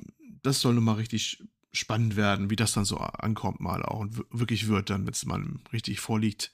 Call of the Mountain, wie gesagt, wäre auch so ein Kandidat, den ich mir dann auch mal wahrscheinlich besorgen würde. Weil es ist, mhm. das klang schon richtig, richtig gut. Ja, ich glaube halt, diese First-Party-Sachen sind dann natürlich nochmal ein anderes Brett, ne? Als äh, sowas, was irgendwie eine kleine Klitsche dann irgendwo entwickelt hat für mehrere Systeme. Das glaube ich auch, dass Sony da sich das Ganze ordentlich Zeit und Aufwand kosten lässt, dementsprechend da. Ja, gut. Äh, dann kommen wir mal zu den anderen Spielen gezeigt wurden. Und zwar wurde vorgestellt Like a Dragon Ishin. Das spielt im Japan äh, 1867 und zwar ist es eine Rachegeschichte um einen Samurai und dadurch soll irgendwie eine Revolution in Japan entstehen. Äh, ja, das Ganze erinnert dann direkt erstmal vom Setting natürlich an sowas wie Ghost of Tsushima von der Zeit her. Und Entwickler ist Ryuga Gotoku Studio. Hat mir tatsächlich nichts gesagt, aber ich fand die Optik doch irgendwie sehr äh, ja, kam mir bekannt vor tatsächlich. Und dann habe ich mal nachgeschaut, woran liegt das Ganze. Das sind die Yakuza-Entwickler, die, die eben zuständig genau. sind für die Like a Dragon-Reihe. Und äh, ja, dementsprechend kann man das Ganze jetzt erkennen. Sie setzen jetzt erstmalig auf die Unreal Engine 4. Fand ich ein bisschen witzig, weil Unreal Engine 4 ist ja eigentlich schon nicht mehr das aktuellste, aber gut, sind da anscheinend umgestiegen. Und äh, das soll im Februar 2023 erscheinen für PlayStation 4 und 5. Ist das was, was dich interessiert, Olli, weil du gerade äh, so klangst, äh, dass du mit Yakuza irgendwie ein bisschen vertraut bist, oder? Nur vertraut. Ich habe das eine Mal angespielt, so ein bisschen, ehrlich gesagt. Obwohl ich, äh, die liegen auf, mein, die liegen auf meinen Pile of Opportunity, die Yakuza-Spiele immer zu weit oben. Und ich will die immer mal spielen. Ich hätte eins ein bisschen länger mal gespielt gehabt, aber es sind ja immer auch so Riesendinger, das muss man erstmal so wegschaffen. Ähm, vielleicht noch zwei Worte dazu. Ishin, die gibt es schon länger, die Serie. Die kam noch nie in den Westen. Ja, also die, äh, ah. äh, es gab, ich weiß gar nicht wie lange zurück, aber da gab es schon mehrere Teile von. Ähm, das ist das erste Mal, dass jetzt ein Teil auch in den Westen kommt. Und ähm, angeblich soll das auch nur deswegen passiert sein, weil Ghost of, äh, Ghost of Tsushima so ein Erfolg hier war. Und dann haben die Japaner wohl gedacht, oh, schau mal, äh, überraschenderweise, man kann so Handlungen, äh, Zeitraum äh, Samurai und Co. Äh, auch im Westen verkaufen, was ich mir irgendwie gedacht hätte, ja, das solltet ihr eigentlich wissen, das sind, wir, wir mögen solche Handlungen auch mal schon seit langem gerne, ne? Aber irgendwie war das für die neue Erkenntnis und deswegen haben die jetzt gesagt, diesmal bringen wir den neuen Teil auch nach, äh, in den Westen. Ähm, hat ja auch bei Yakuza ein bisschen gedauert, bis sie sich getraut haben, die ganzen Sachen in den Westen zu geben, komplett. Ja, ja. stimmt. Und dann haben sie alles ja, sehr ja, schnell nachgeschoben, ne? Bei Yakuza. Also, ja, ja, genau. Haben wir alles. Und äh, Kotaku, glaube ich, hat herausgefunden, dass wohl ähm, in Zukunft so sein wird, dass Like a Dragon immer der Obertitel ist und auch der, äh, der Oberbegriff für die gesamte äh, Reihe, egal ob Ishin oder Yakuza. Und äh, die werden nur hinten nur noch rangehangen. Also schon wie das wie du im Doc aufgeschrieben hast, ist ganz richtig. Like a Dragon Ishin. Ähm, gibt's dann halt Like a Dragon Judgment oder Like a Dragon äh, Yakuza oder hast du nicht gesehen. Dass es das quasi ein Universum wird. Okay. Ja, ja gut, ich meine, das würde ja zumindest dazu führen, dass man das Ganze direkt identifizieren kann anhand des Namens. Ne? Das ist mhm. äh, ja, vielleicht ganz sinnvoll. Ja, ähm, das wollen die wohl so ja. ein bisschen, bisschen durchschaubarer für uns Westler gestalten oder was auch immer, oder sie selber sagen, das wollen sie jetzt mal so ein bisschen in Rahmen umgeben und das, äh, also andere Seiten haben getitelt, äh, äh Yakuza ist, ist dead, nach dem Motto, das gibt's nicht mehr so wirklich eigentlich. Und meine war Buchpremiere damit, dass es wohl aufgeht in dieser Oberbegriff Like a Dragon. Mhm. Äh, ja, Yakuza war auch noch ein Thema, zwar nicht während der State of Play, aber das äh, hat am Rande der Tokyo Games Show stattgefunden, die wir jetzt übrigens nicht im Detail besprechen werden, weil da war leider nicht so viel gezeigt tatsächlich, was irgendwie für uns relevant wäre, aber es wurde angekündigt, dass äh, Yakuza bzw. Like Dragon 8 eben jetzt äh, in Arbeit ist und dass es auch wieder rundenbasierte Kämpfe haben wird, äh, wie dieser andere Like Dragon Teil, glaube ich. Und als Hauptcharaktere wird man Kiryu haben und Ichiban. Die beiden sind dann irgendwie gemeinsam die Protagonisten. Mhm, und was ich, ziemlich ungewöhnlich übrigens ist, weil den einen habe ich gedacht, wäre jetzt raus, der alte, ne? Ähm, Ichiban ist klar, der ist ja der neue, aber der andere war ja eigentlich schon verabschiedet und das ist äh, überraschend, dass der wieder auftaucht. Da haben sich auch, waren nicht alle glücklich drüber, weil die dachten, er hätte jetzt Closure gefunden und wäre vorbei und plötzlich holt man ihn wieder so aus dem Hut raus und da haben einige sehr irritiert darauf reagiert. aber er hat doch eine neue Frisur. Das, das ja, das äh, ändert alles. Ja. Okay, er wusste nicht. Ich bin äh, mit Yakuza tatsächlich gar nicht so vertraut. Ich habe mir zwar ein bisschen Let's Play mal angeschaut oder bei, ähm, bei Julian im Discord, aber ich bin jetzt nicht so fit in dem Thema. Ähm, ich hatte mir aber diesen Streamer angeschaut, weil ich die Hoffnung hatte, dass ein bisschen äh, Gameplay-Szenen gezeigt werden. Habe so ein bisschen durchgeskippt, äh, wo das Ganze vorgestellt wurde. Und da saßen halt, äh, ich bin mir nicht sicher, wer das war, aber ich glaube, das waren einige von diesen Oldschool-Typen, von den Schauspielern, die man dann eben auch aus den Yakuza-Spielen kennt, die so quasi äh, ja optisch in den 80ern festhängen, was ja irgendwie da, glaube ich, auch spielt. Und so sahen die auch auf der Bühne aus ungefähr. Das fand ich ziemlich witzig. Also äh, ja, sind Originale auf jeden Fall, die da aufgetreten sind. Ja, dann äh, machen wir weiter mit dem nächsten. Und zwar wurde angekündigt für Hogwarts Legacy ein PlayStation-exklusiver DLC bzw. eine Questreihe namens The Haunted Hogsmeade Shop. Und ja, das Ganze ist halt so, zumindest im Trailer wird es ein bisschen horrormäßig dargestellt. Äh, fand ich erst ganz cool und ich dachte erst, das wäre ein weiteres Harry Potter-Spiel tatsächlich. Äh, aber nee, es ist leider wieder nur so ein Exklusivzeugs. Äh, aber ich denke mal, das kann man verkraften, wenn man Hogwarts Legacy auf der Xbox dann spielt oder auf dem PC, wenn das jetzt speziell nicht dabei ist. Oh ja, ist mal wieder so ein, so ein kleiner fieser Deal, ne? Der wurde exklusiv für eine Konsole was vorenthalten wird. Weiß ja nicht, was, haben Sie das gesagt, ob zeitexklusiv oder richtig exklusiv? Oh, das weiß ich jetzt gar nicht. Ich, ich habe so verstanden, dass es, also zeitexklusiv ist, glaube ich, nicht gefallen. Zeit war, glaube ich, nicht genannt. Ja, aber immer doof, wenn etwas ausgekoppelt wird, nur für eine Plattform, finde ich immer. Aber naja. Ja, finde ich äh, vor allem witzig vor dem Hintergrund, dass es jetzt die letzten Tage immer wieder News gab äh, bezüglich äh, dem Xbox-Deal äh, mit, ähm, mit Blizzard, beziehungsweise Activision Blizzard, äh, wo sich Sony dann öfter mal wieder darüber ausgekotzt hat, dass es so fies wäre und so und dass sie es gut finden, dass es jetzt untersucht wird wegen Kartellzeugs und so. Und dann machen sie sowas. Das ist natürlich eine andere Größenordnung. Ja, ja. aber ist für mich trotzdem scheinheilig tatsächlich, ja. Alles Verbrecher. Ja, richtig. okay, dann äh, kommen wir zum nächsten Spiel und zwar Pacific Drive. Das ist äh, vom Entwickler Ironwood Studio. Das ist ein neues Entwicklungsstudio mit ja, deren Erstlingswerk jetzt. Und ich muss sagen, der Trailer, den fand ich sehr, sehr cool. Also ich finde, der ist äh, sehr stimmungsvoll geschnitten, der hat guten Sound irgendwie, der vermittelt eine gute Atmosphäre, äh, der macht, äh, ja, der macht direkt eine gute Stimmung irgendwie.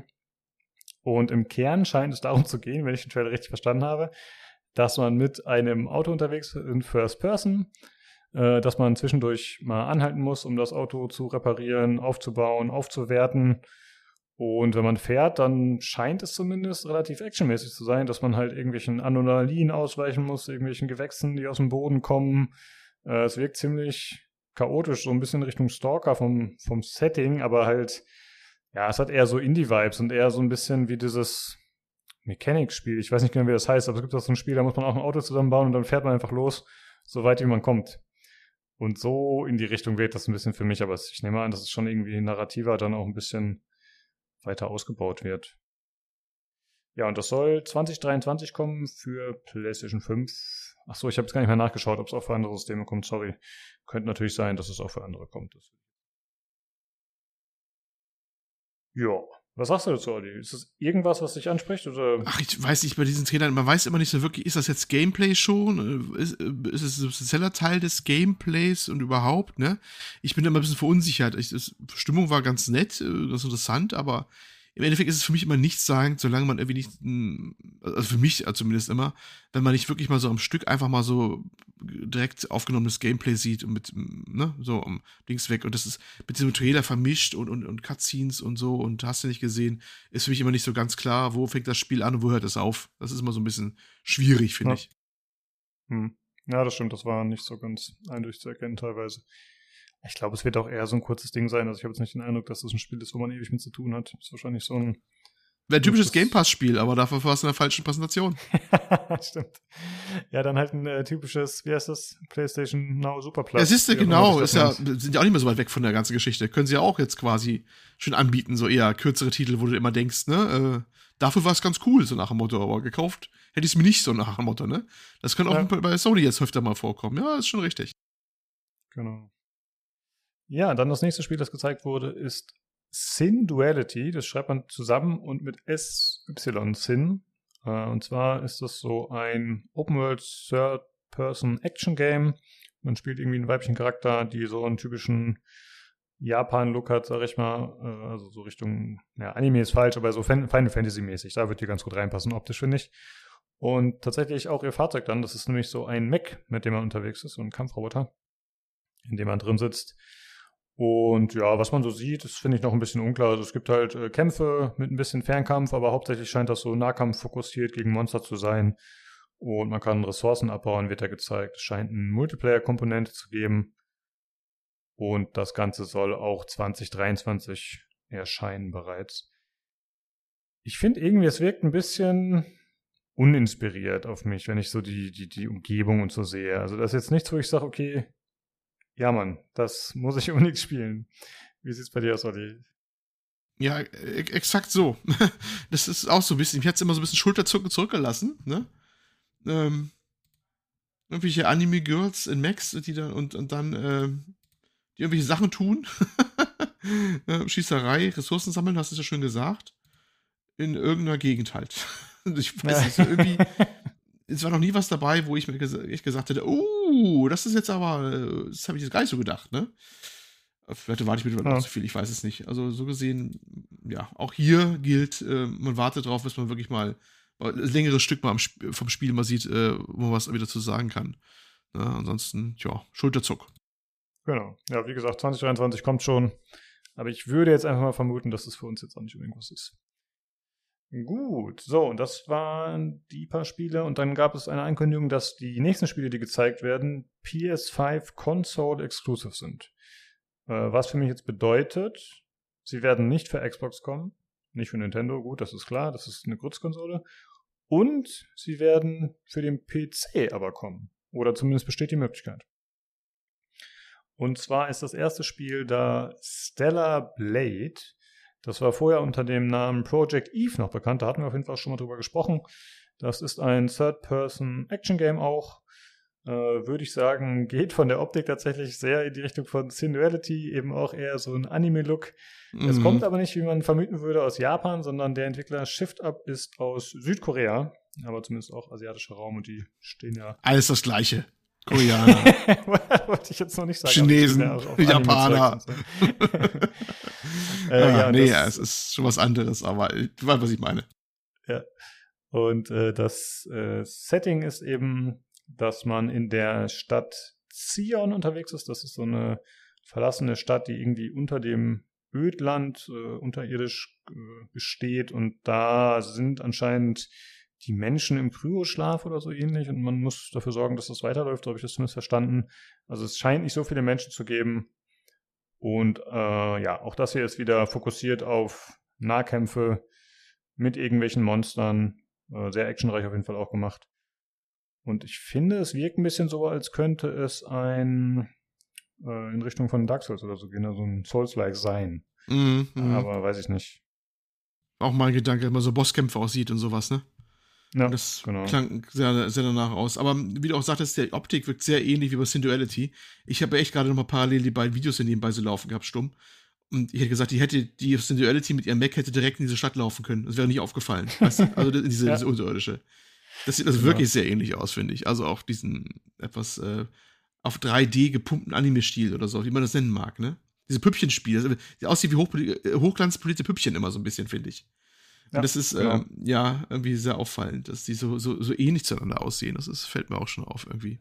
Naja. Ja, es ist ja auch kein Zufall, dass solche Spiele jetzt gerade gezeigt werden, wenn eben die Tokyo Games Stadt Show stattfindet. Ne? Da wird man halt versuchen, das Ganze ein bisschen mit abzudecken dementsprechend. Und ja, ich finde, es sieht optisch auf jeden Fall deutlich besser aus als Hinduality, würde ich schon sagen, also von der reinen Grafik her. Aber was für uns ist. Mal gucken. Okay, dann kommen wir zum nächsten Spiel. Und zwar Rise of the Ronin. Auch das spielt in Japan im Jahr 1863, also vier Jahre vor Like a Dragon Ishin. Und zwar, ja, es ist dementsprechend natürlich auch äh, feudales Japan. Und hier ist das äh, Setting so ein bisschen anscheinend, dass der Westen jetzt kommt äh, mit Schiffen und äh, ja, sozusagen einfällt und die Kultur verschmutzt, wenn man so will. Und äh, ja, Japan, wie es halt damals in echt war, auch einen Wandel äh, erlebt. Und äh, Tobi, der ist ja nicht da, aber der hat hier eine Notiz gemacht, dass ihn das sehr erinnert an The Last Samurai, an den Film.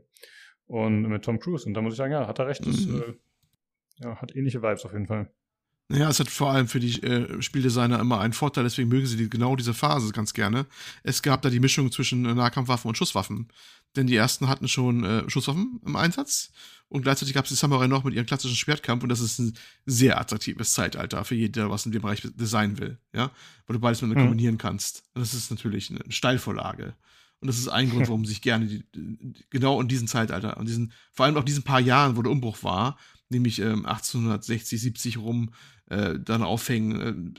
Äh, nochmal 20 Jahre später wäre schon zu spät gewesen.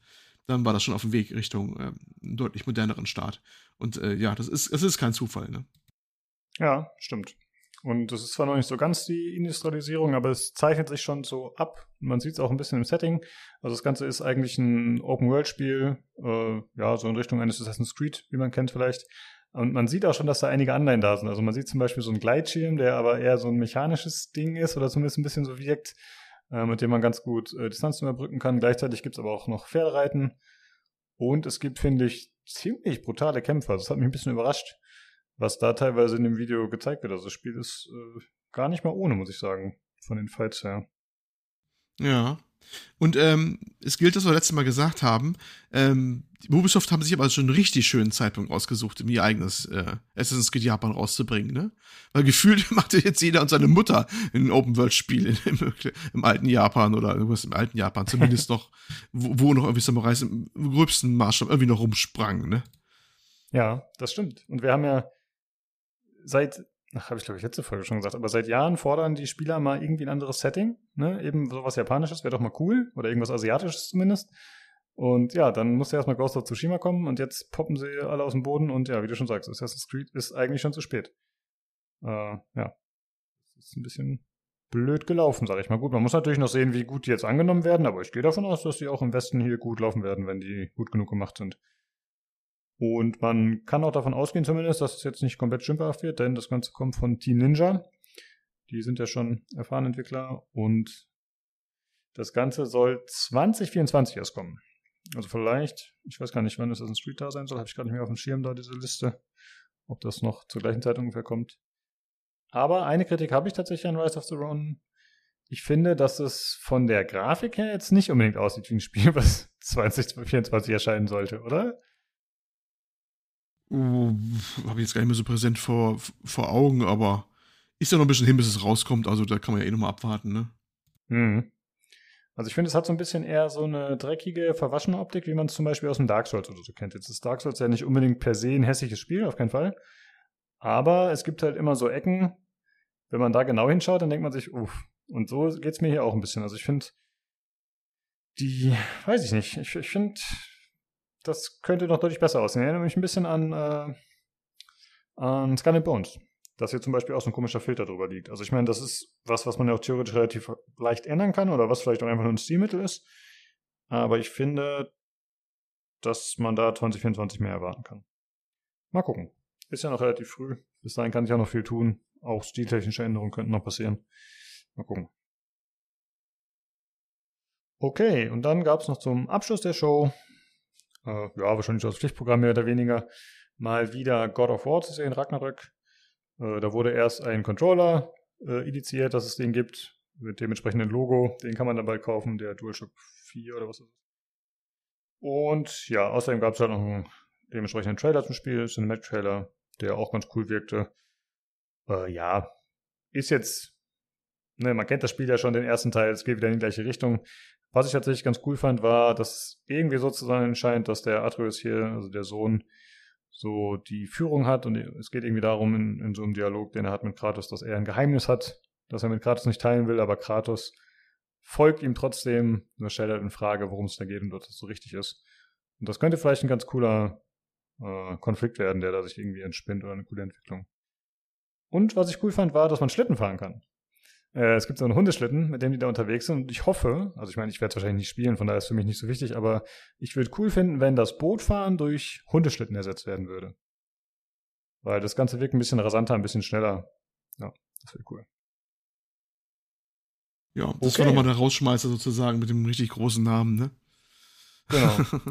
ja, ja. Ja, den kann man ja, ich meine, den kann man obligatorisch nachschieben, so, das hat jetzt keiner gebraucht, wahrscheinlich, weil es war jetzt keine Neuankündigung oder so, aber die Leute, die spielen wollen, werden sich ja halt darüber freuen. Und das ist natürlich auch optisch immer ein Zuckerstück, so, ne? Ja. ja, das war's zu der State of Play. Äh, wie wir eigentlich schon gesagt haben, gelungene Show, 20 Minuten, kann man sich sehr, sehr gut anschauen. Gutes Ding. Und dann gab es im Gegenzug dazu noch ein Xbox Showcase und ein ID at Xbox Showcase. Also Xbox war eine reguläre Show und das ID-Ding ist so eine Indie-Show, die dann eher so ein Stream war, wo dann mehrere sich unterhalten haben. Und tatsächlich habe ich mir beides angeschaut, beziehungsweise durchgeklickt, ein bisschen angeschaut und dieses Xbox Showcase war im Grunde nur ein Anbietern an den japanischen Markt im Rahmen der Tokyo Game Show. Und da war auch anfangs Phil Spencer kurz und hat ein bisschen versichert, dass sie sich jetzt ne, auf den Markt mehr fokussieren wollen und dass es da jetzt weiter für sie, vorangehen soll. Aber was sie gezeigt haben, war halt alles ziemlich uninteressant. Denn es waren viele äh, Sachen, die schon bekannt waren, viele Sachen, die jetzt irgendwie portiert werden, hauptsächlich irgendwelche asiatischen Dinger eben, um die Fanbase da dementsprechend abzuholen. Und deswegen habe ich dann gesagt, ey, das Ganze knicken wir uns, da brauchen wir nicht im Detail drüber sprechen ja, wollte mich schon mal erwähnen. Gut. Ja, nee, das war wirklich, wirklich nicht so aufregend, ne? Das, äh, ja. ja. Fand ja, ich, ich habe schon überschaubar. Genau, wir haben ja anfangs schon gesagt, äh, dass es äh, teilweise mit den langen Folgen noch ein bisschen anstrengend wird. Ich muss mal gucken, wie ich das in Zukunft mache, so strukturell, ob ich da vielleicht dann doch mal wieder Sachen mehr einkürze und so, wenn so viel stattfindet. Äh, weil wir sprechen ja dann teilweise doch über die eine oder andere Krepel-Show, die vielleicht gar nicht mehr so krass war. Und da könnte man dann halt mal überlegen, ob man die vielleicht noch mehr einkürzt oder was wegfallen lässt. Mal gucken. Okay. Äh, ja, aber was jetzt noch stattgefunden hat in den letzten zwei Tagen, was äh, ziemlich überraschend war, war ein Leak, der rausgekommen ist. Olli, worum geht's da? Ja, das war eigentlich jetzt der große Brüller, ne? Das war jetzt äh, die richtig große Geschichte. Frisch am ähm, diesen Sonntag. Also, ne, also dieses, wo wir heute aufnehmen, am, an einem christlichen heiligen Tage, Sonntages, knallte die News rüber, das hieß, GTA 6 Material wäre geleakt. Und alle so, nein, das kann nicht sein, das glauben wir nicht, ne? Das ist unwahrscheinlich, dass aus den heiligen Hallen von Rockstar was rausdringt. Musst du wissen, wer jetzt also nur so halb dabei sein sollte im Thema. Rockstar ist eigentlich ist super tight. Das ist, ähm, da geht nichts nach draußen an Informationen. Da kommt keiner ran. Da kannst du Journalisten fragen, wo bringt ihr nicht mal was, die neuesten Gerüchte über GTA 6. Äh, sowas haben wir auch schon gefragt. Dann kommt nur zurück, weil die halt nichts sagen. Man erfährt auch nichts von denen. Es gibt da nichts zu. Ne? Und da passierte heute das Unglaubliche, dass ähm, jemand um, auf GTA 5 Forums mit einem saudi-arabischen Account ähm, plötzlich äh, sich anmeldete und einen äh, Telegram-Link äh, und mehrere postete. Und dahinter waren ganz viele Gesche äh, Materialien hinter, also per Umwege noch ähm, zu finden, nämlich ganz viele Videos und andere Materialien zur GTA 6 Entwicklung. Mit äh, ganz viel, also bekommt man äh, quasi Material, wie man in Entwicklungsumgebungen Sachen testet und, und hast du nicht gesehen. Und dann ähm, explodiert die Hutschnur überall und äh, geht natürlich erstmal rum, äh, was ist da los? Äh, ist, das, ist das fake? Wenn ja, war ziemlich klar, da muss es ein unglaublich aufwendiger Fake sein, denn das Material war tonnenweise vorhanden und es war auch so, das ist schon klar ersichtlich, wie, ja, ein bisschen eine Mischung aus GTA 5 und was anderem aussah. Ich würde mal sagen, so ein bisschen auch Red Dead Redemption 2, so von, von ein paar, paar Bedienelementen her und äh, paar Features. Und wer immer das dann war, müsste entweder einen wahnsinnigen Aufwand gemacht haben, um das ganze Kram nachzustellen, oder es war wirklich real. Und mittlerweile sind wir uns zumindest, wo wir es jetzt ja aufnehmen, zu, ich würde mal sagen, 90 Prozent. Das ist plausibel Zahl, sicher. Es ist original und auch äh, Größen wie Herr Schreier ne, von Ex-Gutaco, mittlerweile Bloomberg, hat sich gemeldet und hat gesagt, das ist definitiv, äh, definitiv äh, real. Das ist ein realer Leak und äh, für Rockstar ein riesen, riesen Ding. Also ein paar Leuten hat es heute richtig, richtig den Sonntag verhagelt in den USA. Ähm, und ja, da war es da. Wie manche meinten, der größte Leak seit der Half-Life 2-Geschichte damals im Übrigen. ja. Ne, also, ähm, ja, richtig großes ja, Ding. Man kann es als Gesetz sehen, würde ich auch sagen, äh, dass das auf jeden Fall so stimmt, ja, dass es sich um GTA 6 handelt. Äh, ich muss sagen, ich habe mir jetzt so ein bisschen davon angeschaut, weil ich hatte keine Lust, äh, ja, mir alles zu spoilern sozusagen, aber ich habe ein paar einzelne Szenen gesehen und man kennt ja Rockstar und ihre Spiele und wie detailverliebt sie sind.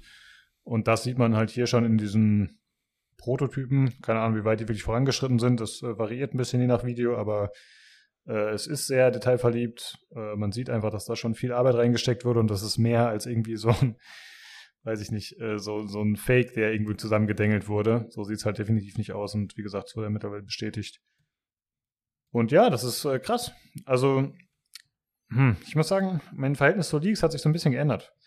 Ich habe eigentlich früher mal ganz gerne über Leaks gesprochen und je nachdem, was das für ein Spiel ist, auch weiterhin, also zum Beispiel Skull Bones war mir relativ wumpe, da kann man noch über Leaks sprechen, finde ich, was wir auch gemacht haben. Aber jetzt zum Beispiel GTA 6, das ist was, was ich cool finde wahrscheinlich, was ich gerne spielen, was ich gerne erleben will und was ich zum Beispiel auch das erste Mal sehen will mit einem coolen Trailer. Ich weiß nicht, ob du dich noch erinnerst an den ersten GTA 5 Trailer, der so cool mit einer Stimme unterlegt war und dann äh, ging es über die Weinberge, dann hat man da die Arbeiter gesehen, dann kam das Flugzeug drüber geflogen mit der ah, passenden ja, Mucke ja. und dem mit dem äh, mit dem Pflanzenschutzmittel, was da versprüht hat und so. Das war halt einfach Zucker, ja. Also man muss ja wirklich sagen, Rockstar, wenn die was machen, die präsentieren einem das auch richtig, so dass man richtig Lust drauf hat. Und ich habe jetzt eine Gänsehaut nur von dem scheiß Trailer zu reden, weil der einfach mega gut war. Und ich habe ehrlich gesagt keine Lust, mir jetzt äh, vorab so viel dazu anzuschauen, äh, ja, weil ich will es mir nicht kaputt machen so.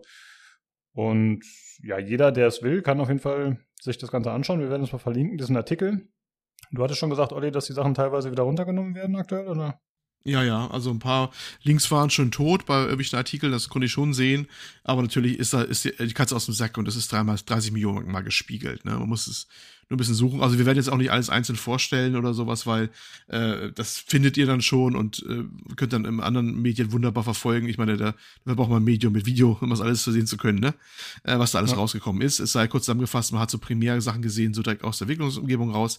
Viel unfertige Kram. Erwartet da jetzt keine Wunderwerke. Man sieht da nicht das fertige Spiel in all seine Glorie, sondern im Gegenteil, das Material äh, wurde mittlerweile zeitlich eingegrenzt. Es soll von ungefähr 2019 bis maximal 2021 sein. Also auch viel, viel richtig alter Kram dabei. Und das sind wirklich Platzhalter. Da sind Platzhalter dabei, die, die, die NPCs haben keine Gesichter richtig, sehen aus wie Dummies, wie so Crash-Test-Dummies ohne Augen und sowas. Und ähm, Dialoge sind teilweise da, also es gibt auch schon aufgenommene Dialoge, teilweise fehlen sie aber, da werden so Boxen eingeblendet wie mit äh, Generic Player Request oder irgendwie sowas ähnlichem, wo man einfach nur visualisiert bekommt, was der eine Charakter jetzt sagen soll, damit der Tester wahrscheinlich oder der Entwickler weiß, was für ein Dialog jetzt folgen wird an dieser Stelle. Das schwebt dann so Boxen rum und so. Und man sieht so ganz viel so die Backcode an der Seite rumlaufen, der drei Viertel des Bildschirms überdeckt teilweise. Und ja, ne, also es ist nicht so, dass man jetzt ähm, da was Wunderbares sieht. Das ist ein, das sind Testbuilds. Und das Einzige, was man daraus entnehmen kann, ist wohl, dass es eine Mischung ist, so ein bisschen aus Red Dead Redemption 2, von den Mechaniken wohl so ein bisschen her, wie die Waffen ausgewählt werden, die langen und Kurzwaffen und solche Sachen. Dass da wohl ganz viel übernommen worden ist. Zumindest war es bei dem Stand so von den Sachen, die man da gesehen hat. Und dass wohl sich wohl die ganze ähm, Gerüchte bewahrheiten, die man schon gehört hatte, dass es wohl eher so Vice City oder im Bereich spielt, dass also, also Florida die Gegend ist dann wieder so, dass die eine Protagonistin dabei ist, eine Frau und ein Mann ist, wo zwei sind, ne, so Bonnie und Clyde wohl mäßig, das wurde ja auch schon mal weit im Vorfeld gesagt. Und das kam auch so vor. Ne? Man sah so eine Szene, die ein bisschen, bisschen fertiger war, aber noch weit, weit ab vom Fer fertig, wie sie einen, äh, so irgendeinen Diner hochgenommen haben, also da ausgeraubt haben und so. Ne? Das war alles sehr krude abgespielt, auch nur, und das war echt so ein bisschen zum Testen und äh, gab auch nicht viele Reaktionen von den NPCs, bis auf ein paar generische Hände hoch Sachen und, und bisschen rumlungern am Boden und ja, dann haben sie halt ja einer dann Ja, auch schon aus, besser als bei. Ja, ja, ja. Das könnte man echt sagen, ne? Das sah, das sah schon besser aus, glaubhafter als bei Cyberpunk in der fertigen Version. Das NPC-Verhalten teilweise. Das mag sein. Aber ähm, ja, also es, man, es ist wirklich sehr rudimentär teilweise, was man sieht, aber trotzdem, also gerade bei Rockstar sagt man, das, das darf denen eigentlich nicht passieren oder das wollen die bestimmt nicht, dass sowas passiert. Und das war, äh, ja. Es ist schon Ja. beeindruckend, dass das rauskommen konnte. Aber es soll übrigens der, der, der ähm, Leaker oder Hacker, der dahinter steht, der hat wohl vorher übrigens äh, übergehackt äh, über den Slack-Account wohl. Und hier hat das wohl auch gemacht bei Rockstar. Irgendwie über Slack rein und dann weiter sich doch reingebohrt. Und ähm, der ist gut unterwegs, der Junge oder das Mädel, der das macht. Keine Ahnung, wer dahinter sich äh, verbirgt dahinter. Hat übrigens den äh, schönen Namen, ich muss mir eben raussuchen, ähm, weil wir haben dann nochmal vorhin, äh, kurz vor der Aufnahme, so ein äh, Dings-Tweet reinbekommen. Ähm, Teapot Uber-Hacker.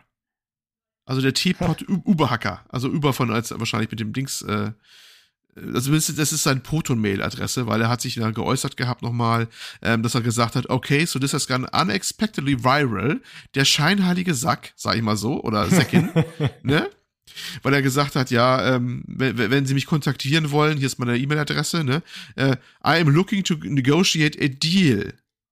Was immer auch für einen Deal mit denen negotiaten will, der Motto, ich habe noch mehr von dem Kram, wenn ihr mir das äh, nicht veröffentlichen soll, dann bezahlt mich oder so. Das ist, klingt schon eher nach Erpressung als alles andere.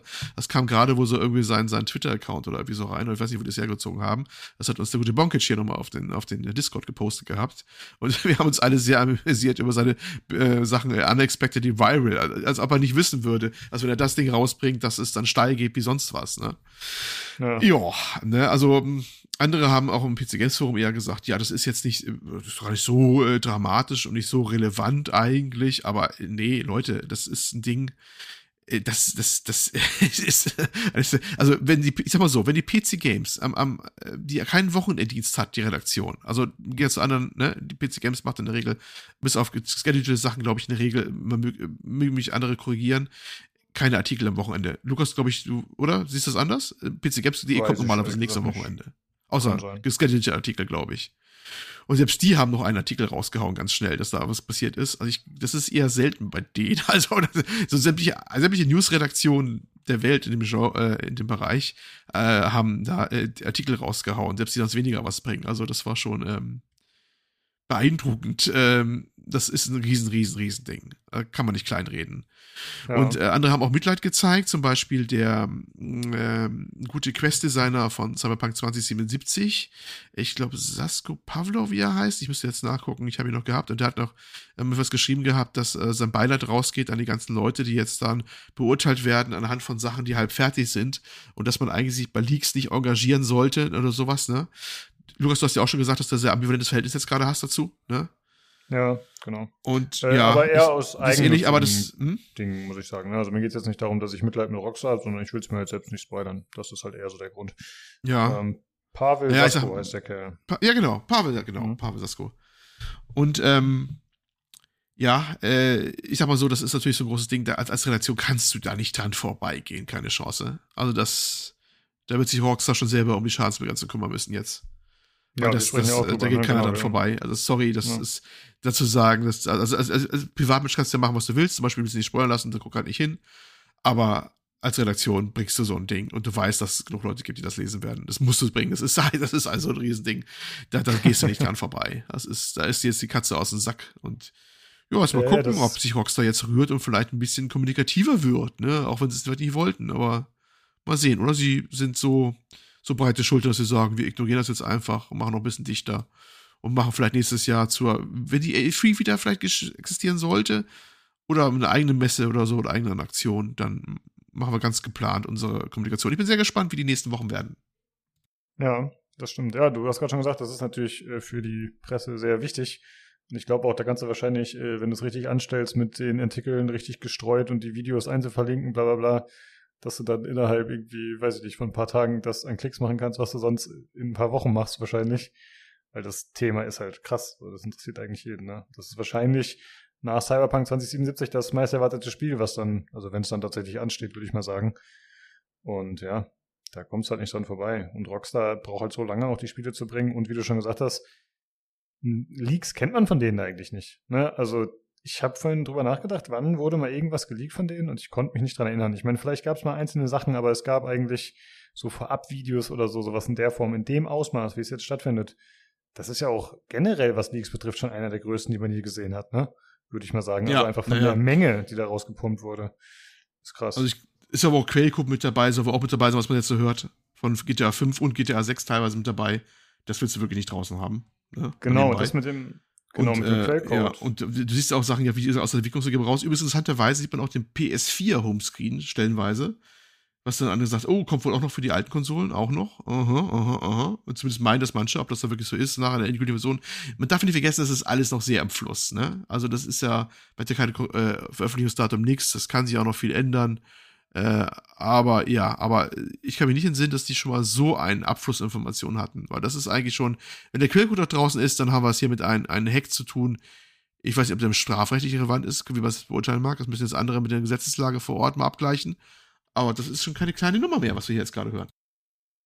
Ja, also genau, also der, der Hacker hat auf jeden Fall Mut, da irgendwie noch äh, Sachen rauszutweeten oder so, ne? Also ich glaube, Rockstar wird da auch wahrscheinlich einen ganz guten Draht zu den jeweiligen Verfolgungsbehörden haben. Und ich glaube, dass es auch gut sein könnte, dass sie den noch erwischen. Also, weil nur weil man irgendwie ein Hacker ist, heißt es ja nicht, dass man überhaupt nicht zu finden ist. Bin ich mal gespannt, wie du schon sagst. Mal gucken, was die nächsten Wochen noch so bringen. Ähm, ansonsten, was ich krass finde noch für Rockstar, der Quellcode, der geleakt wurde, zumindest teilweise. Das hat ja seit es GTA Online gibt nochmal eine ganz andere Bedeutung, weil die haben ja ein großes Problem mit Hackern im Spiel selbst, die dann halt irgendwie Geld für andere generieren und auf den Straßen regnen lassen und so. Mhm. Und wenn jetzt die Hacker für GTA 6 jetzt schon vorab die Möglichkeit haben, ihre Tools zu entwickeln, sich darauf einzustellen, schon mal sich damit vertraut zu machen in Maßen, das kann natürlich auch potenziell ein richtiger Schlag sein, Herb, ne? Also finanziell Aber natürlich, gesehen. natürlich. Das geht, geht für keine, keine Kleinigkeit. Das ist mir natürlich auch sofort in den Sinn gekommen. Und darf ja eins nicht vergessen. GTA ist mittlerweile die Online-Komponente eigentlich die entscheidende für Rockstar. Damit machen die richtig, richtig große Kohle. Es ist ja nicht um, umsonst so, dass zum Beispiel äh, Red Dead Redemption 2 der Online-Part nicht mehr weiterentwickelt wird oder großartig gemacht wird, weil das große Geld wird mit GTA Online äh, gemacht und damit, daher lassen sie auch ihre Ressourcen drauf, ne, immer noch. Und sie hoffen natürlich, dass das nächste dann auch so groß wird, definitiv, weil das kann ich mir nicht vorstellen, dass sie, beziehungsweise ihr eigener hier, Take-Two, der Publisher, das liegen lässt. Und äh, wenn da was schief geht, dass das nicht entsprechend monetarisiert werden kann, ne, das äh, tut richtig, richtig weh. Und da reden wir von kleinen, glaube ich, nicht von kleinen Summen mehr. Ne? Äh, Ja. Das äh, willst du bestimmt nicht, dass da irgendein Code draußen ist von dem Ding. Genau, ja. Also es ist wirklich krass. Das ist ein, ich kann mich nicht erinnern, wann es mal sowas gab in der Richtung. So eine fette Meldung, so einen großen Leak, der stattgefunden hat. Also extrem. Ja, okay. Hast du noch zu dem Thema irgendwas oder sollen wir weitermachen mit dem nächsten? Nö, ich denke, das ist auch alles mit gesagt. Wie gesagt, wenn ihr was dazu sehen wollt, unbedingt, wenn ihr euch äh, spoilern wollt oder was auch immer oder euch am Leakerei beteiligen wollt, dann äh, gibt es genug andere Quellen, weil da werdet ihr mit zugeworfen werden die nächsten Tage. Da werdet ihr schon was finden. Ja, wir verlinken trotzdem den Artikel, würde ich sagen. Den ursprünglichen, den wir dazu haben. Inwieweit dann die Sachen noch ab sind oder nicht, werdet ihr dann sehen. Aber wie Olli schon sagt, das wird ja alles auch mit äh, Dutzenden Mirrors wahrscheinlich hochgeladen sein. Also, wenn es mich wirklich interessieren würde, würde ich mir keine Sorgen machen, dass ich es nicht mehr finde. Also, ich glaube, da können die nicht mehr gegen ankümpfen. Das ist halt Das glaube ich auch nicht. allen vorab zu, zu bewusst, dass es so groß ist, dass das halt alle dann mehr oder weniger kopieren und irgendwo äh, sichern. Ja. Okay, dann äh, kommen wir noch zu einem letzten Thema und zwar geht es um Call of Duty. Da gab es den Next Stream, das war ein sechsstündiger Stream, der sich mit dem kommenden Call of Duty beschäftigt hat. Das ist ja das Modern Warfare 2 Remake, was da kommt. Und in dem Rahmen wurde aber auch Warzone abgehandelt und es wurden halt auch noch andere Sachen gezeigt. Äh, dieser sechsstündige Stream war vor allem so lang, weil da auch ein ähm, Livestream mit dran hing, halt mit Streamer-Events, mit äh, Gameplay und so. Äh, aber ich habe mir dann gezielt ein paar Sachen rausgesucht. Und zwar gab es zum einen einen Multiplayer-Reveal-Trailer, der ein bisschen was gezeigt hat, den werden wir verlinken. Und es wurden eben die neuen Features so ein bisschen bekannt gegeben für Warzone 2.0, wie sie es nennen. Das ist eine neue Karte, die bisher größte Karte, die es gab in Warzone, die nennt sich Al-Masra. Das ist also so ein Nahostgebiet, so wie es mir aussieht von den Sachen, die man bisher gesehen hat. Äh, es wird einen Third-Person-Modus geben, was ich krass finde, weil das ist. Obwohl, nee, warte mal. Gab es das schon bei irgendeinem Call of Duty als Modifikator? Ich weiß es nicht genau, aber. Kann ich mir nicht entsinnen jetzt, aber muss ja. nichts heißen. Ich bin jetzt auch kein Spezialist. Äh, für Warzone ist es auf jeden Fall neu. Beziehungsweise für den Multiplayer, da muss man mal gucken, inwieweit das in welchen Modi involviert ist, ob man das selbst wählen kann, ob es da bestimmt vorgeschriebene Modi gibt. Das ist noch nicht klar. Aber es wird auf jeden Fall enthalten sein in irgendeiner Form. Außerdem ist neu, dass man äh, jetzt auch im Wasser und unter Wasser unterwegs sein kann. Äh, also man kann schwimmen, tauchen und auch kämpfen. Also man kann theoretisch äh, unter Wasser zum Beispiel an einem Boot irgendwie ein Explosive dran heften oder so. Es soll neue Fahrzeuge geben, das heißt irgendwie mehr als ein Dutzend neuer Fahrzeuge verschiedener Kategorien. Und was auch neu sein wird in Warzone sind äh, neutrale KI-Gegner, die auf der Karte gestreut werden und die erst aggressiv werden, wenn man sie angreift. Ähm, das heißt, vorher kann man sie ignorieren, wenn man keinen Bock hat, mit denen zu kämpfen. Oder man sagt, hey, ich will den Loot haben, den die Gegner droppen. Also die sind dann auch so ein bisschen gestaffelt in Schwierigkeit und Gefährlichkeit. Und je besser die KI-Gegner sind, desto höher, desto besseres Loot kann man bekommen tatsächlich. Und was auch neu angekündigt wurde, ist ein Modus namens DMZ. Und das soll ein Extraction-Modus sein. Also im Grunde das, was man zum Beispiel von Escape von Tarkov kennt oder von Hunt Showdown. Und das, was ja auch Battlefield 2042 versucht hat mit dem Hazard Zone-Modus, der kläglich gescheitert ist leider. Äh, ja, das wird jetzt bei Call of Duty auch versucht.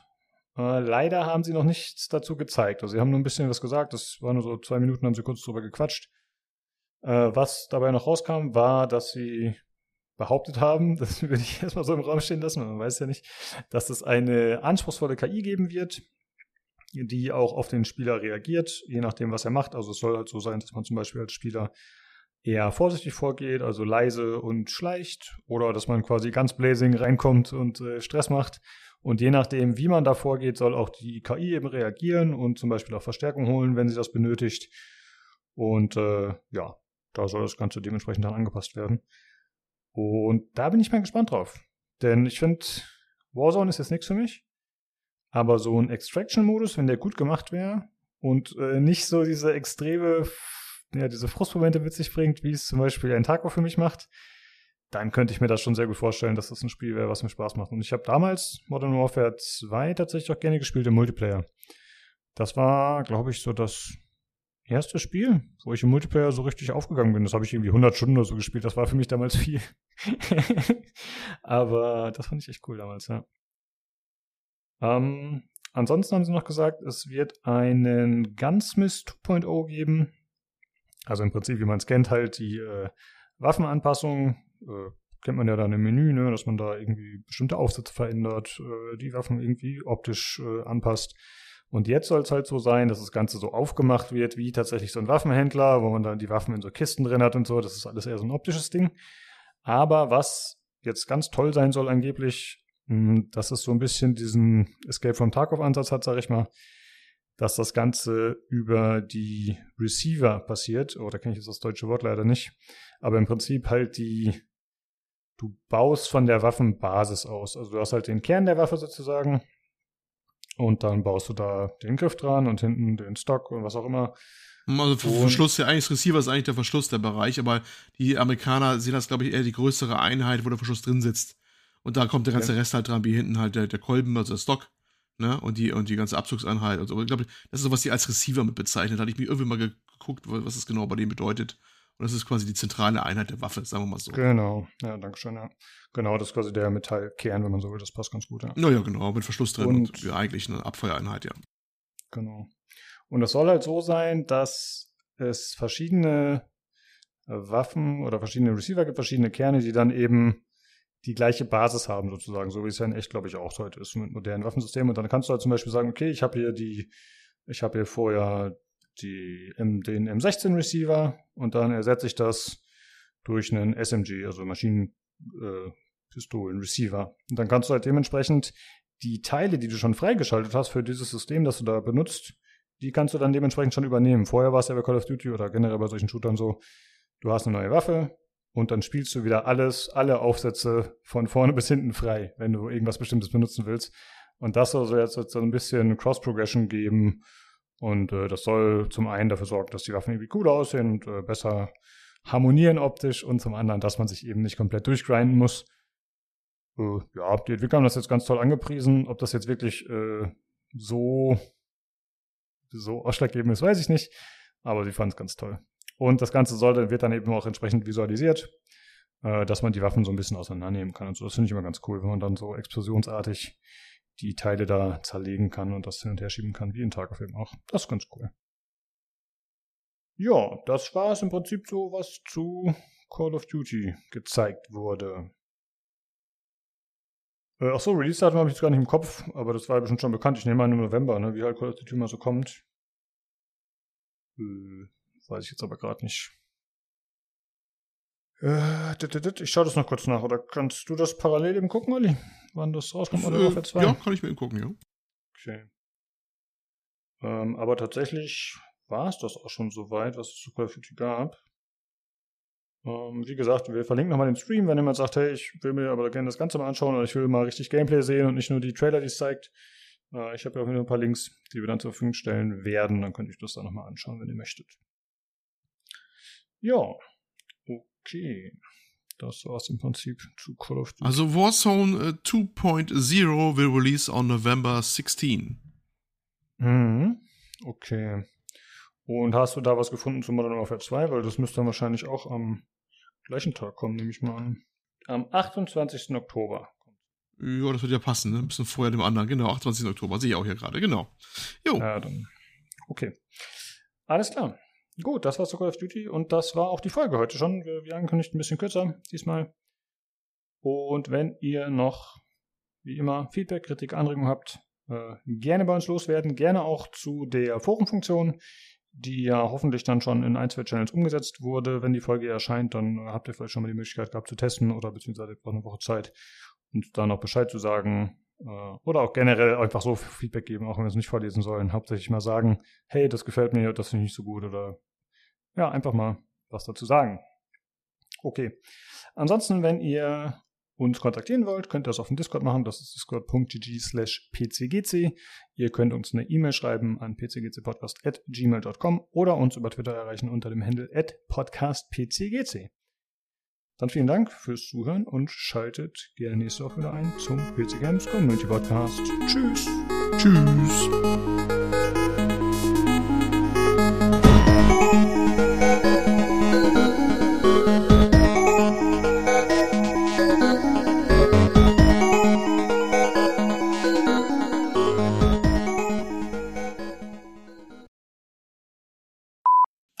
nächstes Mal Tobi gleich erziehen. Ah, es wird schön. Ach, ja, das ist, diese Tradition hat ein bisschen nachgelassen, muss ich sagen. Ja, lass uns aufleben. Fang jetzt an. Jetzt fangen wir wieder an. ah. ah. diese scheiß Amerikaner da, oder? Ja, genau so. Oh, pass auf, er ist schon wieder online. Uiuiuiui. Ui, ui, ui. Oh nein. ich hab nichts gemacht. Tiger Lily. Alalalalong. Alalalalong. Was ist denn heute mit dir los, Jung? Hast du, hast du gerade einen schwarzen Tee getrunken oder was? Nee, ich äh, hab, gut drauf.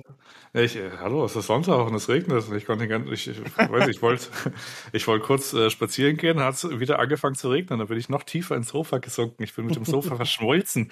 Ich habe Nino Kuni gespielt und alte PCGC-Folgen gehört. Ja, mit den ersten Hardware-Teilfolgen, äh, wo sich irgendwas abgebrochen wurde mit, ja, und diese Panel. Hallo? Ja, hi. Ach, schön, ich höre euch nicht mehr. Super, natürlich höre ich euch nicht mehr. Warum ja, auch weil nicht? Du, weil du ein Bluetooth-Headset aufhast, du Affe. Mach wieder das Ding zu. Nino? Das nicht. Nino! Nino! Kannst du mich hören? Einmal Bassdrum für ja, zweimal Bassdrum für nein. Ja, was? Bin wieder da mit dem normalen Headset. Man sollte ja. einfach nicht an seinem Zeug rumspielen. Das ist einfach Blödsinn. Das kennen nur äh, Konnoisseure der Band, glaube ich, Fritten und Bier. Dezidiert nachfragen. Ist es dezidiert ich oder dediziert? Dezidiert, ne? Dezidiert ja, nachfragen, aber dedizierte Grafikkarte, oder? Irgendwie so. Ich sage immer dezidierte Server, aber es kann auch sein, dass das falsch ist. Nee, das sind dedizierte Grafe, Grafe aber, aber mhm. nachfragen tut man dezidiert. So mhm. richtig. Ach, geil. Abitur, Abitur, Abitur. Abitur, Abitur. Ja, geil. Lass uns uns Nee, weiter darüber einfach freuen. desinfizierend. Nee, nee, nee, nee, nee, nee,